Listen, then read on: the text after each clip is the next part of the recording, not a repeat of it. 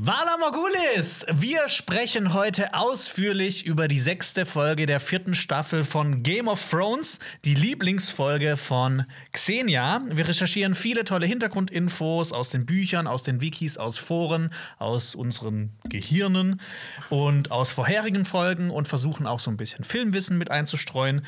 Und wir, das sind Xenia und Jonas, die Game of Thrones Cracks eures Vertrauens. Ich möchte kurz darüber sprechen, wieso das meine Lieblingsfolge ist. Wir erklären auch kurz die Vorgeschichte und was da genau passiert und was das auch für Nachwirkungen hatte. Und dann gehen wir Szene für Szene in dieser Folge durch. Und dazu habe ich auch ein paar Fragen mitgebracht, Jonas. Ja. Wir können hoffentlich klären, ist Ramsey ein Sadist oder ein Masochist? Okay. Was macht die Inszenierung von Tyrions Prozess so genial? Oh. Und als letztes, wie hieße Jon Snows Bäckerei? okay, dann, dann, muss ich mir jetzt bis Ende der Folge was überlegen. Ja, ich hoffe doch. Am Ende gibt es dann auch ein Fazit und eine Punktzahl von 0 bis 10 Punkten. Und dann können wir hoffentlich auch klären, ob das nach all den Jahren immer noch eine 10 von 10 Folge für mich ist. Ja, bin ich sehr gespannt drauf. Intro ab.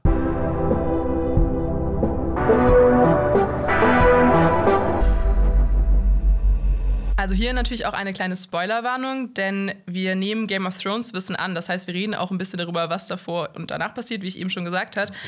Aber wir spoilern nicht House of Dragon ähm, und Buchwissen setzen wir auch nicht voraus. Aber wir werden auch ein bisschen dann äh, erklären, was denn die, die Unterschiede sind, zum Beispiel zu den Büchern. Ja. Wann kommt die nächste Folgenbesprechung, Jonas? Das kann ich sagen. Äh, es wird ähm, am Mittwoch, eigentlich sollte ja heute die Fantheorien kommen. Ähm, die bereitet gerade Alper vor. Ähm, und die werden nächsten Mittwoch kommen, die Fantheorien. Da könnt ihr euch mega drauf freuen. Das wird. Also Alpe hat mir schon angekündigt, es wird Überraschungen geben, es wird super absurd werden und es gibt ein paar super interessante Theorien. Deshalb seid ihr auf jeden Fall gespannt. Nächsten Mittwoch um 17 Uhr. Ich werde auf jeden Fall einschalten. Ja. Und ihr könnt auch diese Folge gerne noch mal gucken, vielleicht dann davor oder dann einfach hier mit uns, die dann noch mal zusammen durchgehen. Mhm. Es lohnt sich. Ja, ist eine eine ganz nette Folge. ganz eine nette Folge, alles ja, klar. Genau, ja, Xenia, freut mich, dass du heute dabei bist. Ganz viele ja. Leute haben geschrieben, dass, äh, dass, dass wir auch mal was zu dritt machen sollen zu mhm. Game of Thrones oder House of the Dragon. Jetzt machen wir es mal zu zweit, weil zu dritt, ich glaube, dann würden diese Videos fünf Stunden dauern. Es gäbe auch gar nicht so viel Platz hier für uns ja. zu dritt. Ähm, da also, müssen wir ein paar Kerzen rauscutten. Kleine Ankündigung, vielleicht werden wir bald ein bisschen mehr Platz hier haben mhm. was, was äh, Sessel und sowas angeht und das ganze Set. Ah, cool. Ja, ähm, Alles klar. Nur noch. Muss ich, ich auch noch nicht. Ja, eine Überraschung auch für dich. Ja. Und ähm, genau, dann. Ähm, soll ich mal erklären, wieso das meine Lieblingsfolge genau, ist? Genau, sag gerne mal, warum das deine Lieblingsfolge okay. ist. In einem Wort. In einem Wort. Tyrion Lannister. das sind ähm, zwei Worte. Ja, stimmt. Scheiße. okay. Ähm, genau, also ich muss zunächst erstmal sagen, als du mich gefragt hast, was meine Lieblingsfolge in Game of Thrones ist, kamen mir direkt als erstes zwei Folgen in den Sinn.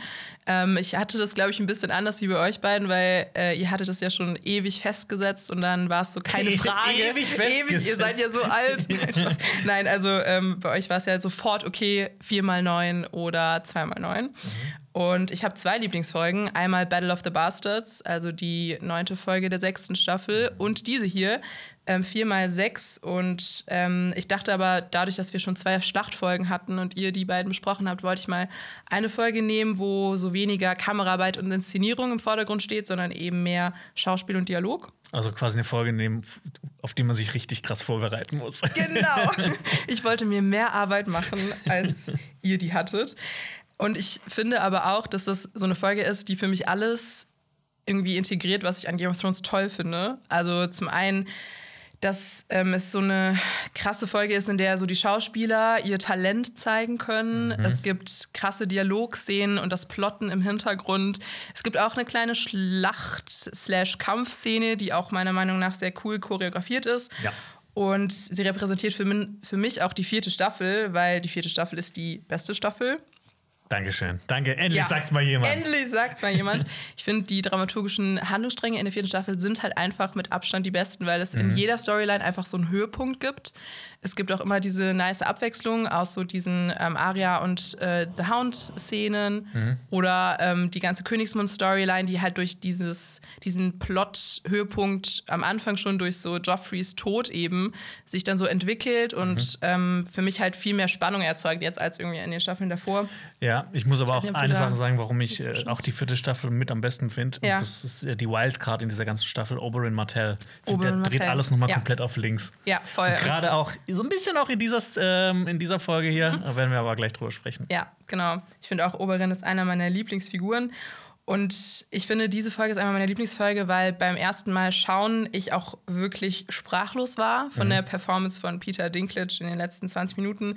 Und diese Folge hat mich so emotional mitgenommen, dass wenn mich irgendwer fragen würde, okay, wieso ist Game of Thrones die eine der besten Serien überhaupt, würde ich denen diese letzten 20 Minuten zeigen und sagen, okay, schaut euch das einfach an. Äh, Ich glaube, niemand, kein Fan, mit dem ich hier geredet habe, findet diese Szene scheiße. Das kann man nicht scheiße Das finden. kann man einfach nicht scheiße finden. Ja. I didn't do it. I did not do it. But I wish that I had. ja, watching you vicious bastard die. ja, ich, ich kann diese. Ich habe mir die Szene auch gestern noch fünf oder sechs Mal angeschaut. Wirklich, ich finde auch so, diese YouTube-Szene hat auch so viele Klicks und ich kann es auch einfach verstehen. Und was vielleicht auch noch mal so ein bisschen deeperer Grund ist, wieso ich die Folge feiere, ist, dass es einfach um das Thema Gerechtigkeit geht und dass sich das durch jede einzelne Szene dieser Folge durchzieht. Und ich finde das auch einfach mega spannend, mir da so aus so einer philosophischen Perspektive mal Gedanken darüber zu machen, äh, was ist gerecht und wer entscheidet in Westeros, was gerecht ist.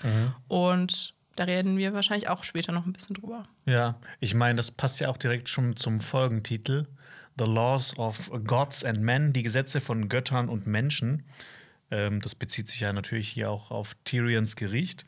Und ähm, also ich interpretiere da so ein bisschen rein, ne, dass die, dass, äh, dass dass die Schuld bzw. Unschuld von Leuten äh, halt erst von den Menschen und dann von den Göttern entschieden wird. Ja. Und ja. Genau. Hast, hast du denn auch noch ein paar Gedanken zu diesem Titel mitgebracht? Ja, also ich hatte das auch direkt darauf bezogen, dass es eben um Tyrions Prozess geht, also tausendmal angedeutet, aber Cersei hat ihn ja beschuldigt, äh, Joffrey getötet zu haben. Und genau, es geht ja in der Folge auch darum, dass dann Tyrion, weil er sich vor den Menschen nicht gut genug verteidigt fühlt oder zu Unrecht beschuldigt fühlt, sich dann auf die Götter am Ende verlässt. Ja. Und Regie, wollen wir schon über Regie reden oder hast du noch ein bisschen was zum Thema? Ich habe nur, nur noch zwei kleine Sachen und zwar, dass es die ähm, bei den bestbewertetsten Folgen auf IMDb auf Platz 7 ist. Das heißt, du hast besser gewählt als Alper und ich. Tja, ich habe einfach Geschmack, ist, geschmacklich bin ich dann da drüber anscheinend. Nein, aber ich finde, das ist ja auch manchmal sehr random, wie dann die Folgen bewertet werden, weil ich glaube auch eine Folge der siebten Staffel, also meistens sind die Schlachtszenen ja richtig krass bewertet bei IMDb. Auf jeden Fall. Ähm, und ich glaube, die letzten beiden Folgen der sechsten Staffel sind ja auf Platz 1 und 2. Genau. Ja. Ja. Ähm, und das ist die erste Episode der Serie ohne ein Mitglied der Starks. Stimmt. Drin. Und das ist auch unfassbar, weil ich auch liebe die Starks und alleine, dass das meine Lieblingsfolge ist, ohne die Starks, das ist auch schon Ja. Ein Zeichen für sich. Und die Folge hat ja auch, ähm, wurde nominiert, auch mitunter wegen äh, Peter Dinklage's Performance. Also der hat das eingereicht bei den Emmys. Er hat da aber leider nicht gewonnen, weil in dem Jahr er dann gegen äh, den, äh, hier, Jesse Pinkman, also Aaron Paul, verloren hat Ja. aus Breaking Bad. Ja. Ich meine, man kann es dann auch ein bisschen nachvollziehen, aber eigentlich auch nicht. Ich finde auch, er hat ja auch insgesamt, ich glaube, vier Emmys für seine Performance als Tyrion Lannister gewonnen. Und ich finde, gerade diese Folge Ja. hätte ihn auszeichnen müssen, aber gut. ja. Ähm, genau, Regie. und die so, Regie, ja. genau, ähm, die Regie wurde von Alik Sakharov gemacht. Der hat ja auch zum Beispiel die Da Folge danach geinszeniert. Das haben wir uns früher mal drüber lustig gemacht. Alec Sakha.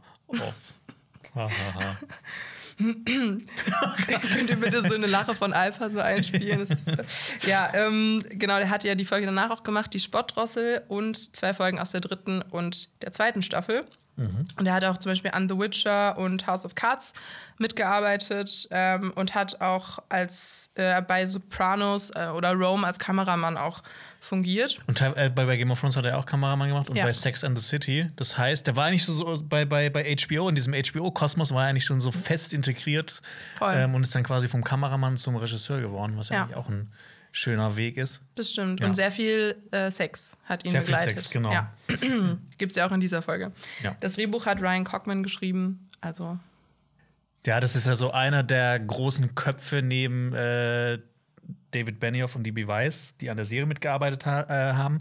Und der gilt auch so inoffiziell als äh, Hüter des Mythos der Serie. Also der kannte sich mega gut aus. Der hat, glaube ich, auch für die ganzen Figuren am Anfang diese, äh, also quasi so, so äh, Infosheets und sowas geschrieben. Ähm, der hat die grundlegende Produktionsbibel der, der Serie geschrieben. Der hat insgesamt elf Episoden geschrieben. schon Ähm, viel. War ab der zweiten Staffel dann auch als vollwertiger Drehbuchautor dabei. Davor war er eher so ein Assistent. Ähm, er produziert das alles seit der vierten Staffel mit. Und ähm, sein Wappen im Intro, ist das dir mal aufgefallen? Nee. Das ist, ähm, müsst ihr mal beim Intro, das blenden wir jetzt auch ein. Ähm, beim Intro, er hat äh, so einen Maester, der kotzt. Ach, krass, wie cool. Weißt du, wer das kommt? Nein. Das ist eigentlich so ein In-Joke von Da- David Benioff von DB Weiss, Mhm. weil der bei der Party zum Abschluss der ersten Staffel, also bei den Dreharbeiten, Mhm. weil er da irgendwie gekotzt hat. Ach nein, wie lustig. Okay, das ist voll die coole Ja. Inside-Story. Ja. Und ich habe noch zwei, äh, zwei Mini-Fun-Facts, noch auch zu Leuten, die mitgearbeitet haben. Mhm. Hau raus. Schnitt, Crispin Green, über den haben wir uns auch schon mal unterhalten bei House Sir- of the Sir Dragon. Crispin. Ja, Sir Crispin und der hat ja auch diese Folge, wo es um die Grünen geht, äh, ja. geschnitten. Ähm, und Kameramann ist Fabian Wagner. Aha. Ein Deutscher. Ein Deutscher. Genau, der hat auch bei drei Folgen in House of the Dragon Kamera gemacht und Mhm. bei zehn Folgen in Game of Thrones. Das ist schon eine stattliche Vita. Ja, also liebe Grüße, Fabi. Fabi, ja. Kennen wir natürlich persönlich, wie alle Deutschen. Ja, ich kenne alle Deutschen. Ähm, ja, cool. Also das ich finde ich macht schon so ein bisschen das Rezept für diese Folge ähm, ganz gut. Also klar wurde sie nicht von George R. R. Martin geschrieben, wie die Folge von Alpa, aber ich finde, die kann sich sehen lassen. Ähm, was sich auch sehen lassen kann, ist nämlich die Vorgeschichte. Super Schöne Überleitung. Überleitung. Danke, danke. Worte, Worte kommen übrigens auch in meinem nächsten Abschnitt vor. genau. Ähm, was hier ich kurz als Disclaimer sagen muss, es ist alles sehr stark zusammengefasst, weil ähm, ja vier, nee, fünf Folgen im Vorhinein äh, sind schon passiert und das ist, ist eine Menge passiert, sagen wir mal Ja, und ich meine, du hast jetzt auch ein bisschen mehr Storylines als Alpe und ich zum Beispiel. so. Stimmt, ja. Aber hier jetzt auch nochmal große Spoilerwarnung ähm, für alle, die jetzt Game of Thrones nicht gesehen haben, macht das mal vorher. ähm, also das erste, was vielleicht wir nochmal zusammenfassen müssen, ist bei der großen Hochzeit, Purple Wedding genannt, zwischen Joffrey und Marjorie Tyrell, wurde Tyrion von Joffrey gedemütigt, sein Mundschenk zu sein. Und Joffrey kriegt dann nach einem Schluck aus dem Becher Hustenanfälle und stirbt in den Armen von Cersei. Ja! Wir haben alle gecheert. ähm, die macht dann aber auch direkt Tyrion dafür verantwortlich, ihn vergiftet zu haben. Und seine Frau Sansa flieht dann ja auch während der Hochzeit mit der Hilfe von Sir Dontos ähm, im Auftrag von Peter Baelish. Ich finde auch Sir Dontos klingt immer wie so eine Zahnpasta. Ja, ich finde ihn auch sehr, sehr süß. Also ich, ich liebe diesen Schauspieler, der verkörpert den Ja? so sehr. Magst du- also- ich finde, ich find, der war so sehr sympathisch inszeniert, weil er ja, eigentlich ja auch in den Büchern noch mal, also seine Familie spielt ja auch noch mal eine größere Ja, auf Rolle. jeden Fall. Äh, nee, der Schauspieler spielt. Hast du Afterlife gesehen auf Ja. Netflix? Ja, da spielt er ja auch mit. Ja, das, ist stimmt. Eine, eine Ein witzige bisschen, Rolle. Ja. Genau, sehr viel Variety. Geübte Zuschauer und Zuschauerinnen wissen aber, dass in Wahrheit eigentlich Olenna Tyrell ähm, und Peter Baelish J Mhm. äh, Joffrey umgebracht haben. Sie beichtet das ja Jamie erst in der siebten Staffel, der Das, berühmte. das war auch eines der Highlights Know. noch aus den letzten zwei Staffeln. Ja, total. I Stay her to her, know it was me. Ja. Mhm. Schön. Also Olenna ist auf jeden Fall auch ein sehr großer Savage. Äh, genau, dann wird Tyrion festgenommen und in den Verlies in Königsmund geworfen, wo er bis zu seinem Gerichtsprozess bleiben muss. Und zu der Hochzeit ist zum Beispiel auch Oberin Martell angereist, von dem haben wir eben schon geredet, gespielt von Pedro Pascal. Er vertritt seinen Bruder Doran Martell, den Fürst von Dorn, und er hat ja schon nicht gerade subtil häufiger durchblicken lassen, dass er die Lannisters hasst Ja. und eigentlich seine Ermor die Ermordung seiner Schwester Elia Martell rächen möchte. Ja. Von wem wurde sie ermordet? Von äh, Sir Gregor Clegane. Genau. You raped her! You murdered her! You killed their children. Wir machen die ganze Zeit einfach nur so Zitate aus Game of Thrones. ähm, genau, Tywin hat äh, dann auch ähm, Oberin versprochen, ein Treffen mit diesem Sir Gregor Clegane zu arrangieren, falls Oberin dann als Dritte. Was für ein weirdes Treffen soll das sein? ja, voll. Ich finde auch dieses Versprechen ist auch einfach von Tywin. Da dachte ich mir so, okay, denkst du, dass das äh, gesittet ablaufen wird? Ich, glaub, ich glaube, dass Oberon sagt so, ähm, äh, you raped her, uh, you murdered her. äh, ja. Entschuldigst du dich jetzt bitte Ja. mal? Genau, er soll nämlich als dritter Richter neben Mace Tyrell an Tyrions Prozess teilnehmen und dann auch den kleinen Rat beitreten. Genau. Ja. Das werden wir die Folge ja auch noch sehen. Ja. Dann der zweite Handlungsstrang. Wir springen jetzt so ein bisschen, aber alles ist notwendig. Ähm, Theon und Ramsey. Ramsey ist ja Theon bekanntlicherweise am Quälen und hat ihm seine äh, Identität geraubt. Also er heißt jetzt eigentlich nur noch Stinker. Er hat ihn auch zum Eunuchen gemacht und seine Geschlechtsteile an seine Schwester Asha und seinen Vater nach Pike geschickt. Oder Asha Yara, wie wir sie wahrscheinlich jetzt nennen werden. Ja, nennst du sie lieber Asha oder Yara? Ich bin mir nicht sicher, ich bin verwirrt. Okay, ich, Ja. ich habe jetzt Ascha gedacht, weil ich meine, die deutschen Zuschauer kennen sie als Ascha und deswegen, Ja, also das verwirrt mich mehr als die ganzen Aegons. alles klar. Ähm, Asha Yara schwor daraufhin, ihren Bruder dann zu retten und ähm, sein Vater, seinem Vater war das ein bisschen egal, ähm, weil er ist ja jetzt auch kein Mann mehr. Bruce Bolton hat dann Ramsey beauftragt, Meidengraben, also was immer noch von den Eisenmännern gehalten wird, zurückzuerobern. Und er hat ihm dann auch versprochen, dass er dann nicht mehr Snow heißen wird, sondern Bolton. Also keine Bastardname mehr tragen wird. Was ist denn die Lage bei Danny, fragt ihr euch. Daenerys hat äh, währenddessen die Stadt Meren eingenommen und entscheidet sich nach Joffreys Tod erstmal in Meren zu bleiben, weil sie hat ja diesen Eroberungszug ähm, durch Essos gemacht und Junkai wurde zum Beispiel jetzt auch wieder von äh, den äh, Sklavenmeistern zurückerobert. Und auf dem Weg nach Meren stie stießen sie dann auf so gekreuzigte Straßenkinder, ähm, die den Weg dann gesäumt haben. Und daraufhin hat halt dann Daenerys gesagt, ähm, lass uns so eine 63 Sklavenmeister kreuzigen. Das ist bestimmt eine gute Methode. Ja, ähm, wer fehlt da noch in unserer Runde? Stannis. Stannis hat den Großteil seiner Flotte und seines Heeres in der Schlacht ja am Schwarzwasser verloren. Ähm, geübte Zuschauer unseres Kanals äh, haben ja wahrscheinlich schon die Schlacht am Schwarzwasser ähm, geschaut. Nämlich Schaut die Folge an, falls ihr noch nicht, nicht Genau. getan habt. Ähm, und ist seitdem ziemlich verzweifelt, denn ähm, ne, er hat keine Flotte mehr, sieht schlecht aus für ihn. Ja. Und er ist auch auf Sir Davos sauer, weil der hat ja Gendry befreit. He's still rowing. Der hat ja ähm, genau Gendry freigelassen, weil er ähm, ja eigentlich geopfert werden sollte von Melisandre in so einem Blutzauber. Und ähm, genau, Davos kann sich aber dann ein bisschen aus der Affäre winden, also wie immer. Das ist ja so ein bisschen ja, sein das Ding. stimmt. Ähm, und genau, weil nämlich eine Nachricht der Nachtwache die Gruppe erreicht hat, dass sie Hilfe im Kampf gegen die weißen Wanderer benötigen und dass Stannis eben Davos noch braucht dafür. Und genau, Melisandre erkennt dann auch, dass diese Bedrohung im Norden so viel wichtiger ist als alles andere. Und dass sie der Nachtwache zu Hilfe eilen müssen. Ja. Stannis ist so ein guter Mann. Ja, magst du ihn? Ja, bis Staffel, äh, bis Staffel 5 mag ich ihn sehr. Ich muss sagen, ich war nie ein großer Fan von Stannis, aber ja, ich meine, es bestätigt sich ja so ein bisschen dann in den späteren Staffeln, aber naja, Stannis begnadigt dann Sir Davos und der Wiederaufbau geht dann so schleppend voran und nach dem Tode Joffreys kriegt er dann halt ein bisschen Muffensausen, weil er so denkt, okay, es passiert schon richtig viel, ich muss mich mal beeilen und sagt dann auch Davos, dass seine Zeit verrinnt, weil Davos so ein bisschen auch da mit drin steckt. Und genau Davos sagt dann zu Stannis, dass sie sich zu der Eisernen Bank von Bravos begeben müssen, um so einen Financial Boost zu kriegen. Ja. Das ist die Ausgangslage. Ich finde, das ist so das Unfantasyste in, in Game of Thrones.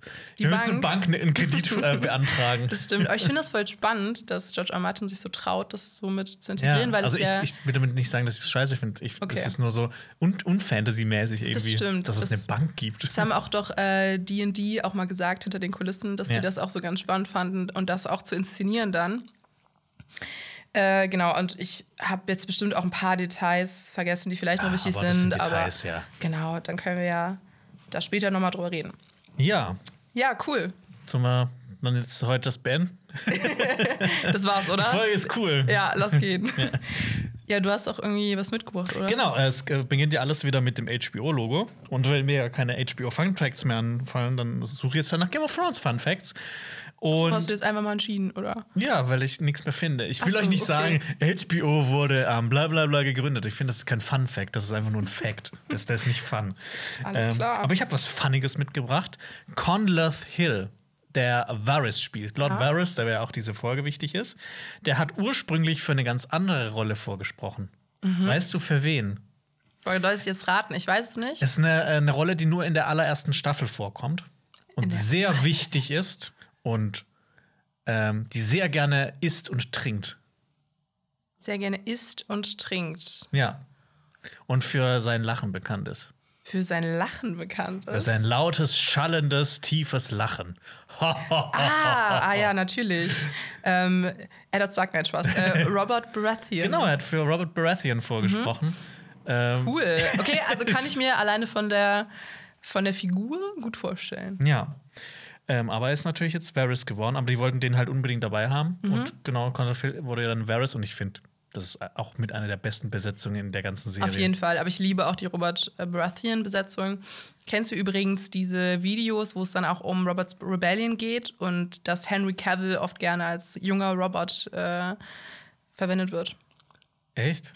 Achso, weil er in, also Mhm. so Fanvideos ins- dann. Dann als aus Tudors oder sowas dann. Ja, genau. also, dann wird das so ja. zusammengeschnitten und so weiter. Und dann, ja. Kurz hier ein Hot Take. Ich mag Henry Cavill. Ich finde das einer der besten Schauspieler überhaupt. Ich finde das ein mega attraktiver Mann. Ich würde gerne auch mal mit dem ins Kino gehen und mit dem einfach ein bisschen zocken. Der wirkt mega sympathisch. Ja. Aber ich finde, der passt nicht bei Game of Thrones ran. Ich will den auch nicht als Aegon den Eroberer sehen. Und ich will den auch nicht als jungen Robert Baratheon sehen. Boah, krass, okay. Also ich finde. Der ist zu bekannt. Ich finde, Game of Thrones ist ja auch so ein bisschen so die Serie oder House of Mhm. Dragon, wo einfach auch so Schauspieler und Schauspielerinnen vorkommen sollten, die jetzt noch nicht ganz so bekannt sind. Stimmt, wie Matt Smith zum Beispiel. Ja, Den Matt hat man Smith? ja vorher noch nie gehört. Ja, komm her. So, ein- so ein Independent-Schauspieler. Genau. Der ist jetzt ja eine. Ausnahme für House of Dragon und Sean Bean ist ja eine Ausnahme für Game of Thrones. Es gibt also immer einen. Eine Ausnahme. Einen Sean Bean. und nicht Henry Cavill. Ja. Gibt es ja auch so Fanart inzwischen, wo dann. Ach, nee, das mag ich, Ich finde, äh, ja, aber ich muss sagen, Henry Cavill, okay, Aegon der Eroberer sehe ich auch, aber ich glaube, das ist dann auch nur ein bisschen, weil er so gerne so weißhaarige Wigs trägt und man dann so denkt, okay, das passt ganz gut.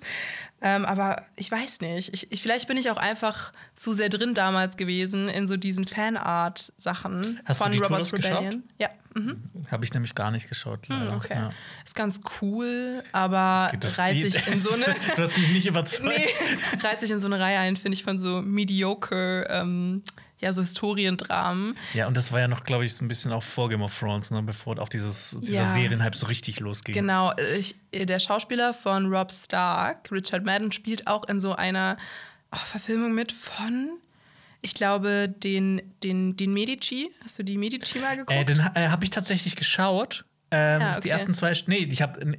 Die Borgias habe ich, glaube ich, geschaut. okay, ja, es gibt ja so die, die Borgias, die Medicis. Ja. Auf jeden Fall habe ich so die erste Folge, glaube ich, geguckt von die Medicis oder die ersten paar oder so, als ich in Florenz war, weil ich irgendwie so ein bisschen Ah. Bock hatte, ja, auf Firenze. Firenze, genau. während ich ähm, Spaghetti gegessen habe und Wein. Nein, nein natürlich nicht. Ähm, ja, okay. Kommen wir wieder Gut, zurück. kommen wir zum Intro. zum Intro. Genau. Oh, ich ich fand es auch so schön, nochmal das Intro zu sehen.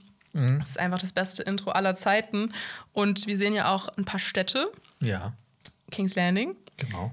Redford, also Graunstein, der Sitz der Boltons und das immer noch brennende Winterfell. Mein Herz bricht. Ja, meint auch. The Wall. Und wir sehen das erste Mal Bravos. Bravos.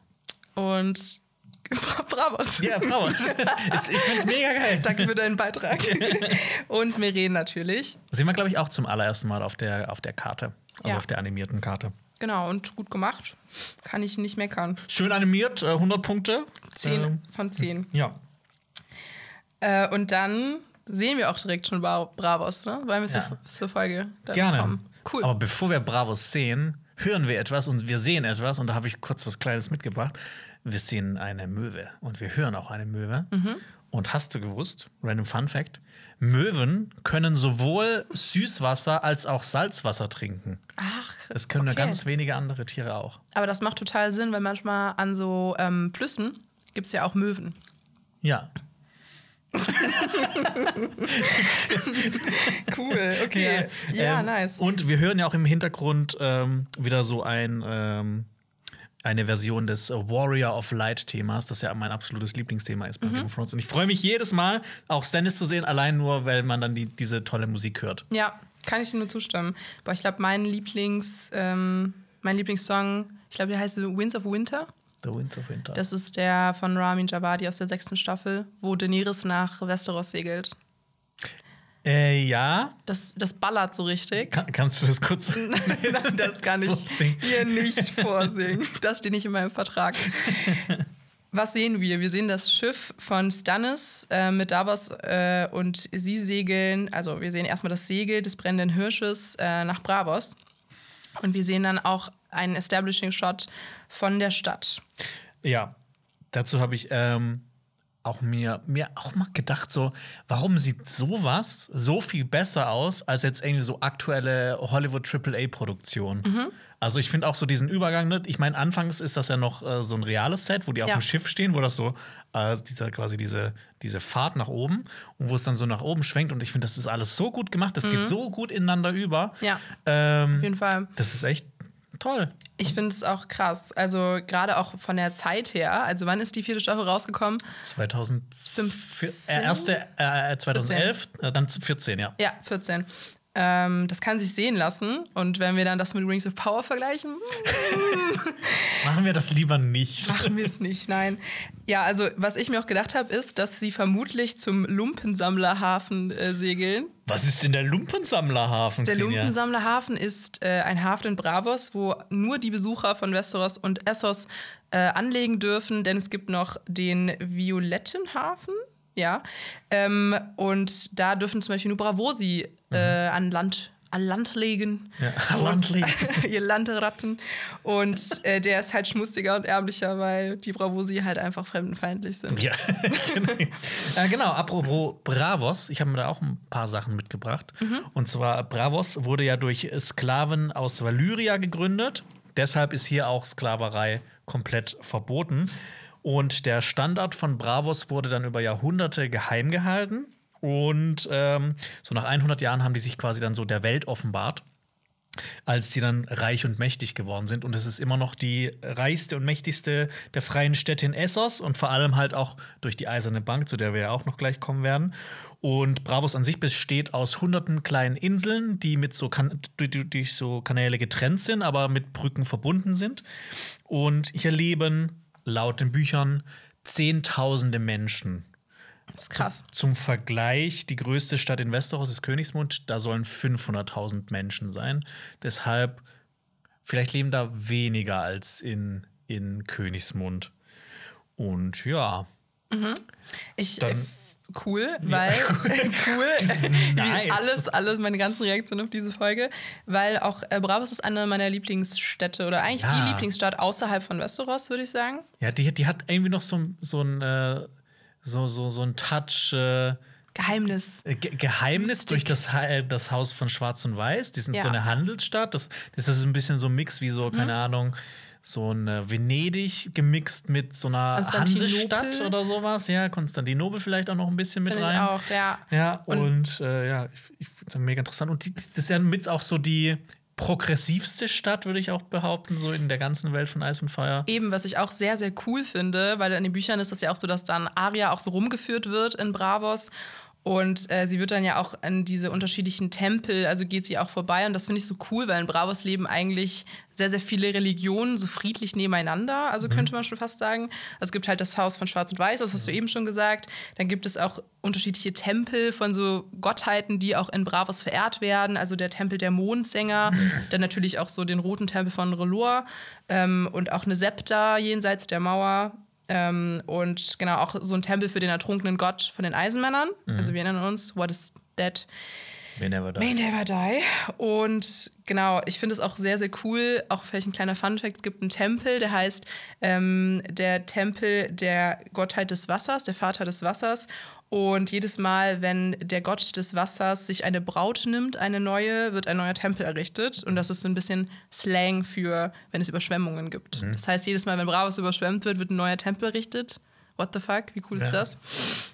Also Ja. Ich, ich finde auch, dass Bravos auch ähm, so in den, Erz- also in den Beschreibungen her und sowas auch so, so, so durchdacht wirkt. Mhm. Also so wie Königsmund auch so ein bisschen. So andere Städte, finde ich, kommen, also ne, werden öfters mal erwähnt, aber bekommen gar nicht, also bekommt man gar nicht so viel davon mit. Zum Beispiel, ganz wichtig ist da zum Beispiel auch Castle Stein. Mhm. So, ne, es gibt so ein, zwei Geschichten drüber und so soll uneinnehmbar sein, bla bla, wird da Stein genannt, aber irgendwie so viel erfährt man darüber nicht. Aber Bravos, das lebt halt richtig, wenn man da, wenn natürlich dann auch viel ähm, Handlung da drin spielt. Auf jeden Fall. Und wir ja auch durch die Augen von Aria die Stadt kennenlernen. Ja. Und ähm, genau, über den Titan von Bravos haben wir noch gar nicht gesprochen. Genau, der Titan von Bravos, da habe ich auch ein bisschen was zu mitgebracht. Du auch? Ich habe auch ein bisschen was mitgebracht. Okay, dann willst du zuerst? Dann äh, sagen wir es einfach nicht. ja, genau. ähm, also, ne, der Titan von Bravos ist natürlich klar, was das, wo, woher die Inspiration kam davon. Und ich finde, im Von Koloss Koloss von Rhodos. von Rhodos. Hattest du auch so eine kleine Obsession? Ich hatte so eine richtig krasse Phase, wo ich liebe so die Weltwunder, die antiken Achso, sieben ja. Weltwunder. Nee, Antike an, an sich. Das ist Okay. Mhm. äh, siebte Klasse Geschichte. Ähm, antikes Rom, antikes Griechenland war die einz einzige, einzige äh, Fach in meiner kompletten Gymmi-Laufbahn, dass ich eine Eins hatte. Ich war so ein fucking Streber bei, bei Griechenland und ja, Rom. ich habe so einen riesigen Wälzer zu Hause stehen, wo so die sieben antiken Weltwunder Oh, und geil, dann auch mit so- mit so Illustrationen? genau Ja. Illustrationen und dann Das so die hängenden Gärten und äh, ja Und äh, das. Mausoleum von äh, Halikarnassos Genau. und äh, die, äh, Kannst du alle den aufzählen? Leuchtturm von Alexandria. genau Äh, Leuchtturm, Koloss, äh, Mausoleum, hängende Gärten. Die Zeus-Statue. Die Zeus-Statue ist äh, die, die Bibliothek von Alexandria, ist das auch? Ich glaube nicht, nein. Ich glaube, die Pyramiden sind es doch auch, Ah, oder? okay, ja, ich, bin mir nicht, ich bin mir nicht ganz sicher, aber wir haben jetzt bisher nur fünf. Wenn ihr das wisst, schreibt es gerne in die Kommentare. ähm, genau, auf jeden Fall ist es inspiriert vom Koloss von Rhodos. Und den, dem huldigten ja auch die Griechen oder haben das Helios, dem Gott der Sonne, gewidmet. Und das war auch eine 35 Meter hohe Bronzestatue. Und, Und- es stand genauso wie der Titan am Genau. Stadteingang. Und der Titan ist auch aus Bronze und Granit gefertigt. Und ähm, ganz interessant, das erfährt man auch nur in den Büchern und hier äh, spielt es überhaupt keine Rolle. Der ist innen drin nicht hohl oder sowas. Es gibt Hallen und Räume und Schießschaden und Mordlöcher. Also der ist im Prinzip eine kleine Festung, aber der hat auch ähm, Signalfeuer in den Augen, deshalb ist er auch ein kleiner Leuchtturm. Aber es wird auch ein Horn geblasen, wenn Schiffe durchkommen. Das heißt also, es ist auch noch ein Wachturm. Und es ist auch noch zusätzlich eine Uhr, denn das Horn wird nicht nur geblasen, wenn Schiffe durchfahren, sondern auch äh, zu Tages- und Nachtzeiten. Zum Beispiel auch zum ähm, Sonnenaufgang und zum Sonnenuntergang. Also, das ist so ein Krass. multifunktionales. Und dann ist auch noch ein geiler, geiler Deko, Deko Ja. äh, Aspekt von der Stadt Bravos. Und es gibt auch so äh, coole Geschichten drüber. Die alte Nan hat ja darüber erzählt in den Büchern, dass ähm, der lebendig wird, um die Feinde zu zerschlagen und kleine Mädchen wie Aya zu fressen. Ich liebe die alte Nan. Ja. Sie hat immer so gute Geschichten parat, die Kindern keine Angst machen, so wie Ja. richtige Märchen. ähm, ja, und das gehört ja auch äh, zu den sieben wahren äh, antiken Welt. Äh, nee, doch, das gehört auch zu den Weltwundern aus Menschenhand. Da gab es ja auch diesen einen Typen, der auch Lomas zwei. Longstrider. Genau, der dann diese zwei ähm, ja, Bände geschrieben hat über so diese sieben Weltwunder und die sieben Naturwunder, glaube ich. Also die also auch. das ist dann wie die Mauer und sowas ist da ja, mit dabei. genau. Ja. Ja. Und ich habe noch einen Mini-Fun-Fact zum Titan von Bravos. Peter Baelish hat eine Verbindung mit ihm. Das Haus Baelish hat als Wappen einen Kopf, des, also der Kopf des Titanen mit brennenden Augen. Und das kam daher, weil Peter Baileys Urgroßvater in Bravos geboren wurde und als Söldner nach Westeros kam und da ein bisschen halt aufgestiegen ist. Und als Wappen seines Hauses dann quasi den Kopf des Titanen von Bravos mit den brennenden Augen aufs Wappen gepackt hat. Ich verstehe nicht, wieso er das gedroppt hat und sich dann sein eigenes Wappen ausgedacht hat. Vogel. Spott, Spottstrossel. mein, okay, nee, ich, ich höre jetzt auf, wieder von meinem Freund zu erzählen. Weil, Haben wir alle Ornithologen und Ornithologinnen verloren. ja, ich glaube auch, weil er liebt, äh, das ist so sein Lieblingswappen. Deswegen, ja. Vögel und so weiter sind für viele ja cool. Ich Ja. weiß nicht, was ist dein Lieblingswappen aus äh, Game of Thrones? Ich glaube, das hatten wir schon mal, aber ähm, das ist schwierig, weil es so viele gibt, so viele coole. Das stimmt. Ähm, ich glaube, da kommen wir auch gleich zu. Ich finde auch den gehängten Mann ganz cool. Haus Trant ist das, glaube ich. Okay. Da kommen wir gleich noch zu. Okay, alles zu klar. Marin fucking Trant. Ja, Mary fucking Trant. Oh, ich mich liebe die schon. Szenen mit Aya und Sandor. Ja, ich habe mir die ich- auch nochmal ich angeguckt. Fuck Marin King. fucking Trant. Ja. Ähm, das war deine Vorbereitung für diese Folge, einfach nur die ganze Zeit Ich hab einfach nur und The Hound. Szenen aus Staffel 4. Ja. Äh, wir sehen ja auch Stannis auf dem Boot und der schaut grimmig, wie immer. Wie immer. Übrigens ist er in den Büchern auch einer der allerersten Personen, die herausgefunden haben, dass Cerseis Kinder nicht äh, die Kinder von äh, Robert sind, sondern Bastarde. Und ursprünglich äh, sollte ähm, er John Arrys Sohn äh, großziehen. Also der hat dann quasi mit dem auch so ein bisschen gesprochen, ey, Cersei ist nicht nett, äh, die hat Bastarde gezeugt, deshalb die können nicht Thronfolger werden. Ja, also der war schon relativ früh involviert in diese ganzen ähm, Geheimabsprachen auch. Ja, und er hat ja auch Anspruch auf den Thron. Das wird ja auch dann gleich nochmal wichtig in der Szene. Aber neben ihm stehen natürlich auch Davos und wir erinnern uns an den Konflikt. Davos hat ja sozusagen versprochen, dass äh, sie da jetzt einen Financial Boost bekommen in Bravos. Und dann in der nächsten Szene sehen wir auch, wie Stannis und Davos in die Hallen der Bank von Bravos äh, eintreten. Sollen wir erst drüber reden, wie cool wir das Set finden oder erst über die Geschichte der Eisernen Bank? Erst wie cool wir das Set finden.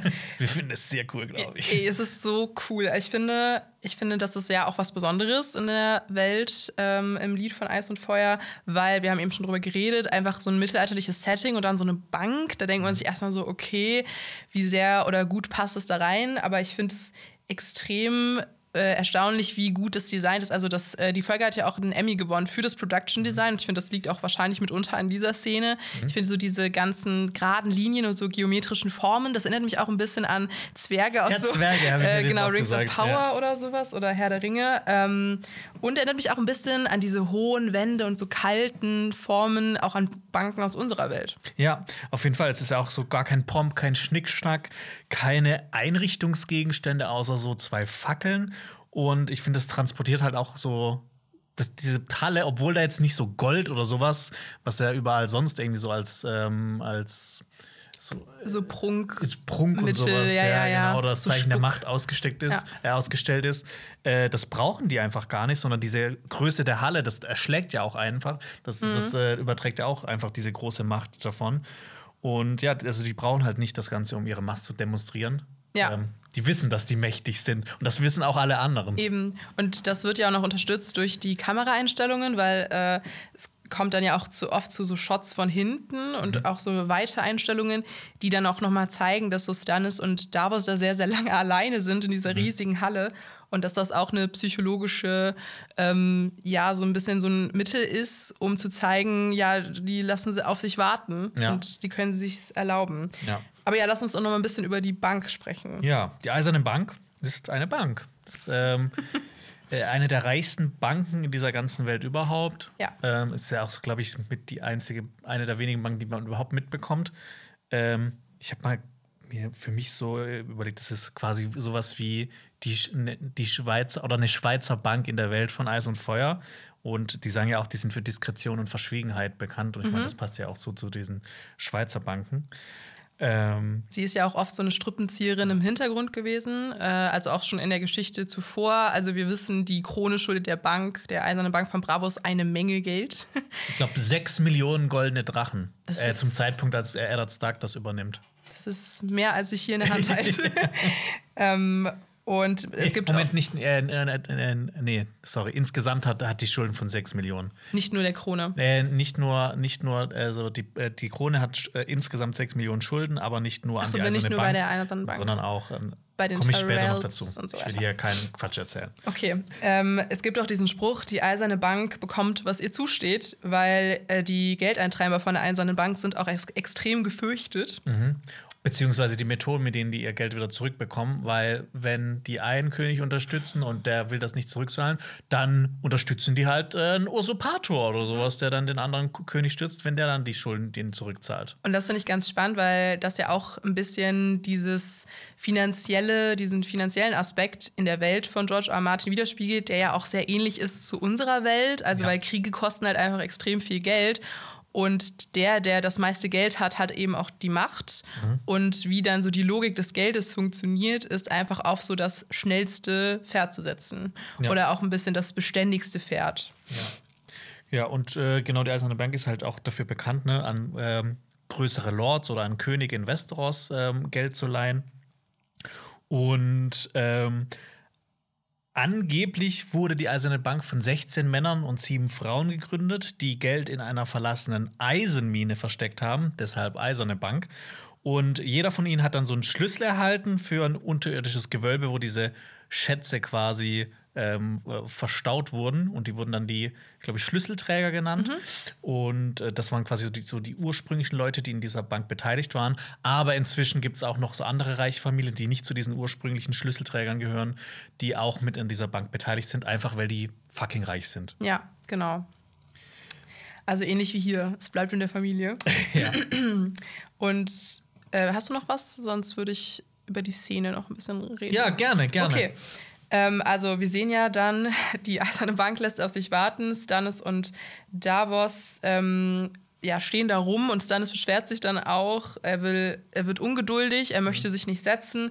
Und Davos, der ewige Diplomat, versucht ihn dann so ein bisschen zu beschwichtigen auch. Ganz süß. Ne? Ich finde es auch, diese Dynamik zwischen den beiden auch jedes Mal toll und sagt ihm dann auch, ja, die Leute im Osten, die haben einfach ein anderes Zeitgefühl. Das kennt man ja auch irgendwie von hier, dass man das manchmal sagt, ja, ne, die Südländer, die haben ein anderes Zeitgefühl. Tatsächlich gibt es äh, im Indonesischen auch einen Begriff, ähm, äh, Gummizeit.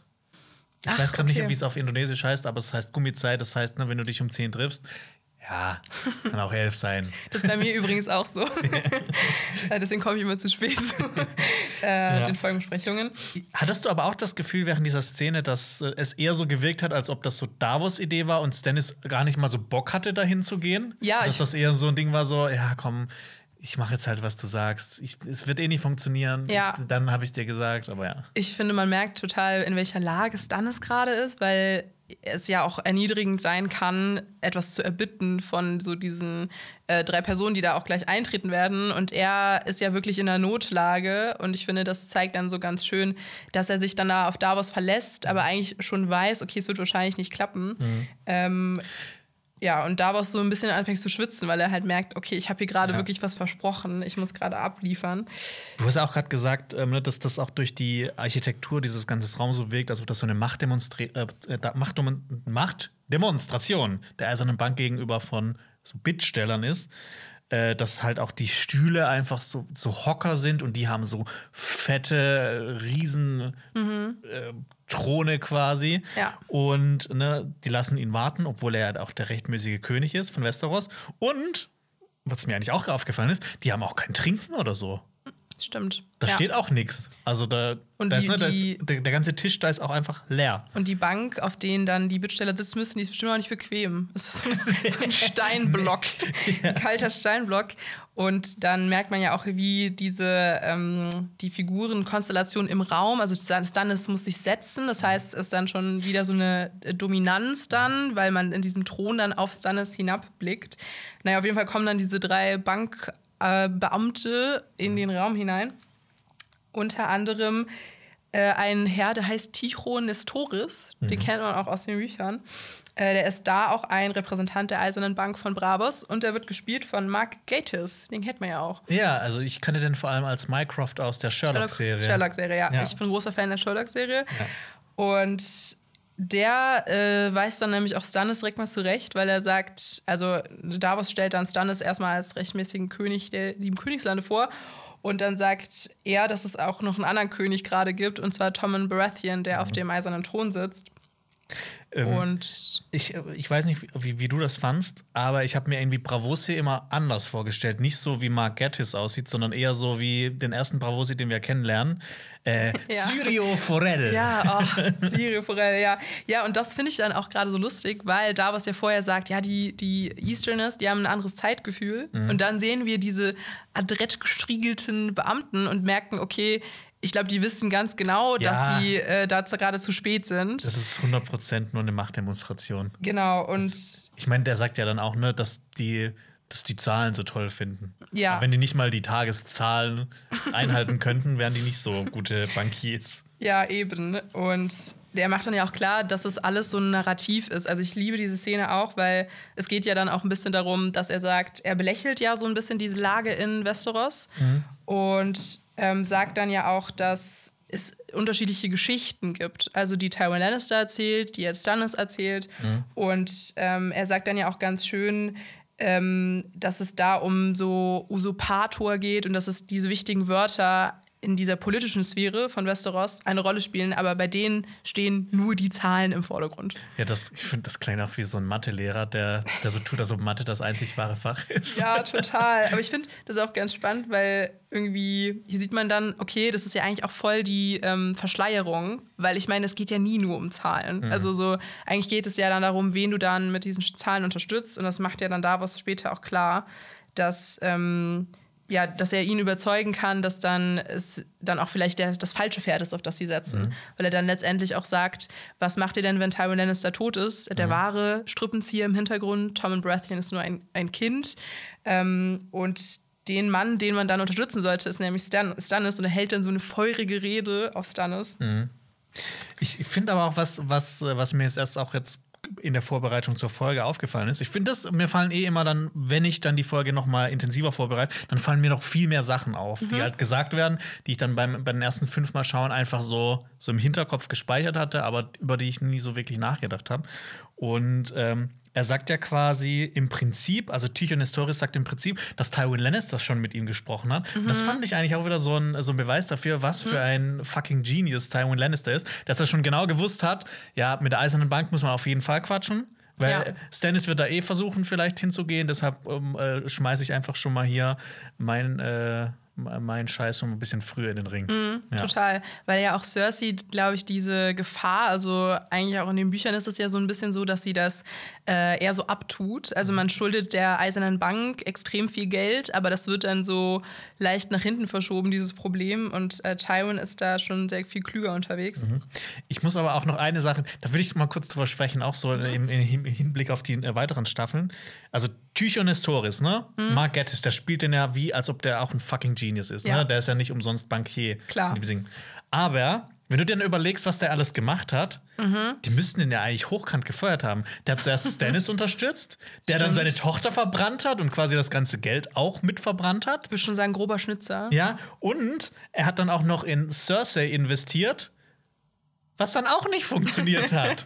Also eigentlich musste er ja gefeuert werden dafür. Das stimmt. Aber wahrscheinlich, weiß ich nicht, wahrscheinlich konnte er sich dann auch so diplomatisch da irgendwie rauswinden oder sowas. Ja, aus seinen Fehlern lernt man ja.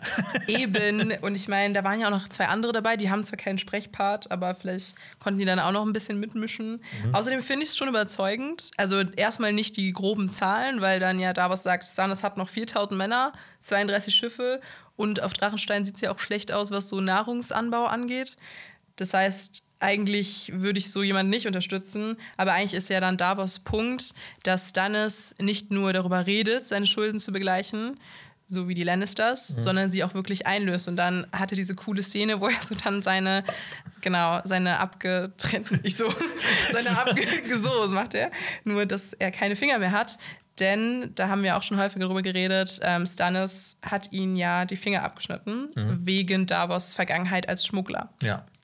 Ähm, ich finde auch noch eine Sache ganz interessant, was Tychion Astoris sagt. Und zwar sagt er, dass der Krieg hat den sieben Königslanden, äh, hat die sieben Königslande viel Blut und Geld, äh, Gold gekostet. Und ich habe mir auch gedacht, ich finde Blut und Gold, das könnten auch die Worte sein von den Lannisters.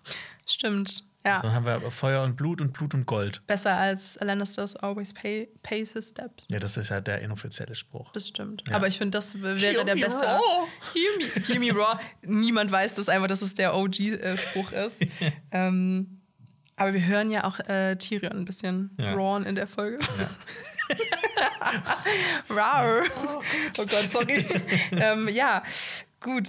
Ähm, äh, was, was ich aber auch noch interessant finde, ist, äh, dass sie ja auch für die Serie Tywin Lannister einfach ein bisschen ähm, jünger gemacht haben, was dann dieser Szene auch ein bisschen mehr Impact gibt, weil in den Büchern ist er 58, also nicht 68. Das macht er nochmal. Du meinst älter, haben sie ihn gemacht? Für ja, Serie. für die Serie haben sie ihn älter gemacht, sorry. Genau. Ja, also für die Serie haben die ja quasi auch alle Figuren älter gemacht. Ja. Unter anderem Tywin Lannister, äh, der dann äh, hier in der Serie 68 ist und in den ähm, Büchern einfach zehn Jahre jünger. Was ja dann nicht mehr so dieses Argument wäre, dass Mhm. das äh, Davos da sagt. Ja.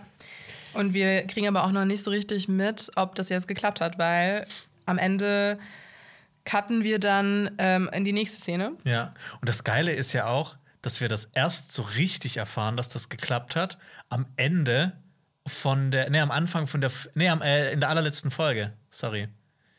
Äh, äh, äh, Staffel 4, Folge 10, wo er dann an der Mauer ist. Nee, wir kriegen das doch in der nächsten Szene schon mit. Also du meinst jetzt die Überzeugung Ja, ich meine, achso, ja, okay. von, gut, ja. von der Bank. nee, dass das alles geklappt hat, sorry, ich war, ich war Alles grad gut. Wo, gedanklich woanders. Okay, okay. Redest du über was anderes? Okay. Nee, nee, ich, ich rede an diese, um diese Schlacht äh, unter der Mauer. Ach so. Ja. Du meinst jetzt für Da hat Tycho. dann, quasi da hat dann alles geklappt. Okay, ja. Ja. gut, stimmt. Außer, Ja, okay. außer Ygritte hat nicht so geklappt mit ihr. Äh, genau, die nächste Szene. Äh, sie, wir sehen dann ein Bordell in Bravos. Klassik Game of Thrones. Klassik Game of Thrones Sex, Style. äh, Sex Position. Genau, da habe ich auch gleich noch ein paar Punkte. Wir sehen den Piraten Salador San mit zwei Prostituierten in einem Thermalbecken. Äh, genau, Ein diese. Thermalbecken. Das klingt auch nicht nach Fantasy. Aber warst du schon mal in der Therme? Ich liebe ja Thermen. ja, ich äh, war schon in der Therme. Das ist schön. Okay. Ja. Ist ja auch sehr schön, ja. Und ich finde, das ist mal was anderes. Sonst sehen wir immer Bordelle in Königsmund. Mhm. Die sind dann sehr klassisch eingerichtet und mit so Tüchern. Und hier ist es Dass man mehr. Videos machen, die zehn coolsten Bordelle in Game of Thrones. Oh ja. Und diese Nebenfigur, also Salador San, kennen wir ja auch schon ähm, aus der zweiten und dritten Staffel. Da hatte dann auch Salador äh, Davos und Stannis mit Schiffen äh, bei der Schlacht vom Schwarz, in der Schwarzwasserbucht unterstützt. Ja, das ist ein lysenischer Pirat, also ein Pirat aus Lys. Ähm, und er kommt aus einer Familie von Piratenlords tatsächlich. Und äh, das ist fast schon eine Dynastie. Das reicht über 300 Jahre zurück, äh, noch in die Zeiten von Aegon I. Und er hat auch im Prinzip eine Verbindung so ein bisschen zu Baris Tanselmi, weil sein Verwandter Samarosan kämpfte im Krieg der neuen Hellerkönige auf der Seite der neuen Hellerkönige und Baris Tanselmi hat auf der Seite des Königs gekämpft. Das heißt, vielleicht Haben die sich mal getroffen? haben die sich getroffen und vielleicht hat dann Samaro Salador von Baris Tanselmis Mut, äh, keine Ahnung, bla. Das ist cool, sich das vorzustellen. Und was er ja dann auch noch so ein bisschen, was ich immer mit Salador San verbinde, ist, dass er ja auch unbedingt mit Cersei schlafen wollte. Mhm. Das ist ja so der Gag, einfach so ein bisschen in Game of Thrones. Dass er so Lustiger unbedingt. Gag. lustiger Gag. Ja, aber er meinte auch, er will sie nicht vergewaltigen. Also er möchte ja sie eher verführen. Mhm. Ich meine, er kommt ja aus Lys und Lys ist ja quasi so bekannt für die Stadt der Verführung und der fleischlichen Lust. So wie Wahres. Ja. Ähm, genau, Davos kommt dann äh, zu der Szene hinzu und Salador erzählt eben den Prostituierten einen Witz, den sie schon kennen. Äh, jeder Pirat erzählt wahrscheinlich denselben Witz. ja. Äh, Erzählst du auch manchmal dieselbe Witze? Ich weiß nicht, ich glaube, ich erzähle nicht so oft Witze. Doch, ich finde schon, dass du oft Witze erzählst. Achso, das. Nee, das Aber sind dann gut. spontan, wenn ich Witze erzähle. Ach krass, Ja. schreibst du dir nicht vorher auf? Das ist eine Lüge. Was? Ähm, und ich habe auch einen schlechten Witz mitgebracht als so Okay. Gegenstück. Okay. Ja, le leg los. Leg Also los. du hast, ich, du hast ja schon angekündigt, dass du dir da mal Gedanken zu machen willst. Und dann möchte ich jetzt mal deine Antwort hören. Wie würde Jon Snow denn seine Bäckerei nennen? Hast du mehrere Sachen ausgesucht? Nee, nur, Für dich? Nur nee, ein, nee, nee, nur, nur eine, weil sie einfach so gut passt vom Wortwitz. Jon Snow. Mhm. Ähm, John's Broad. Nein.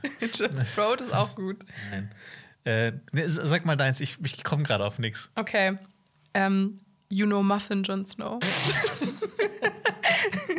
das ist sehr schlecht, es tut mir leid. Aber ich dachte, er wäre ganz gut.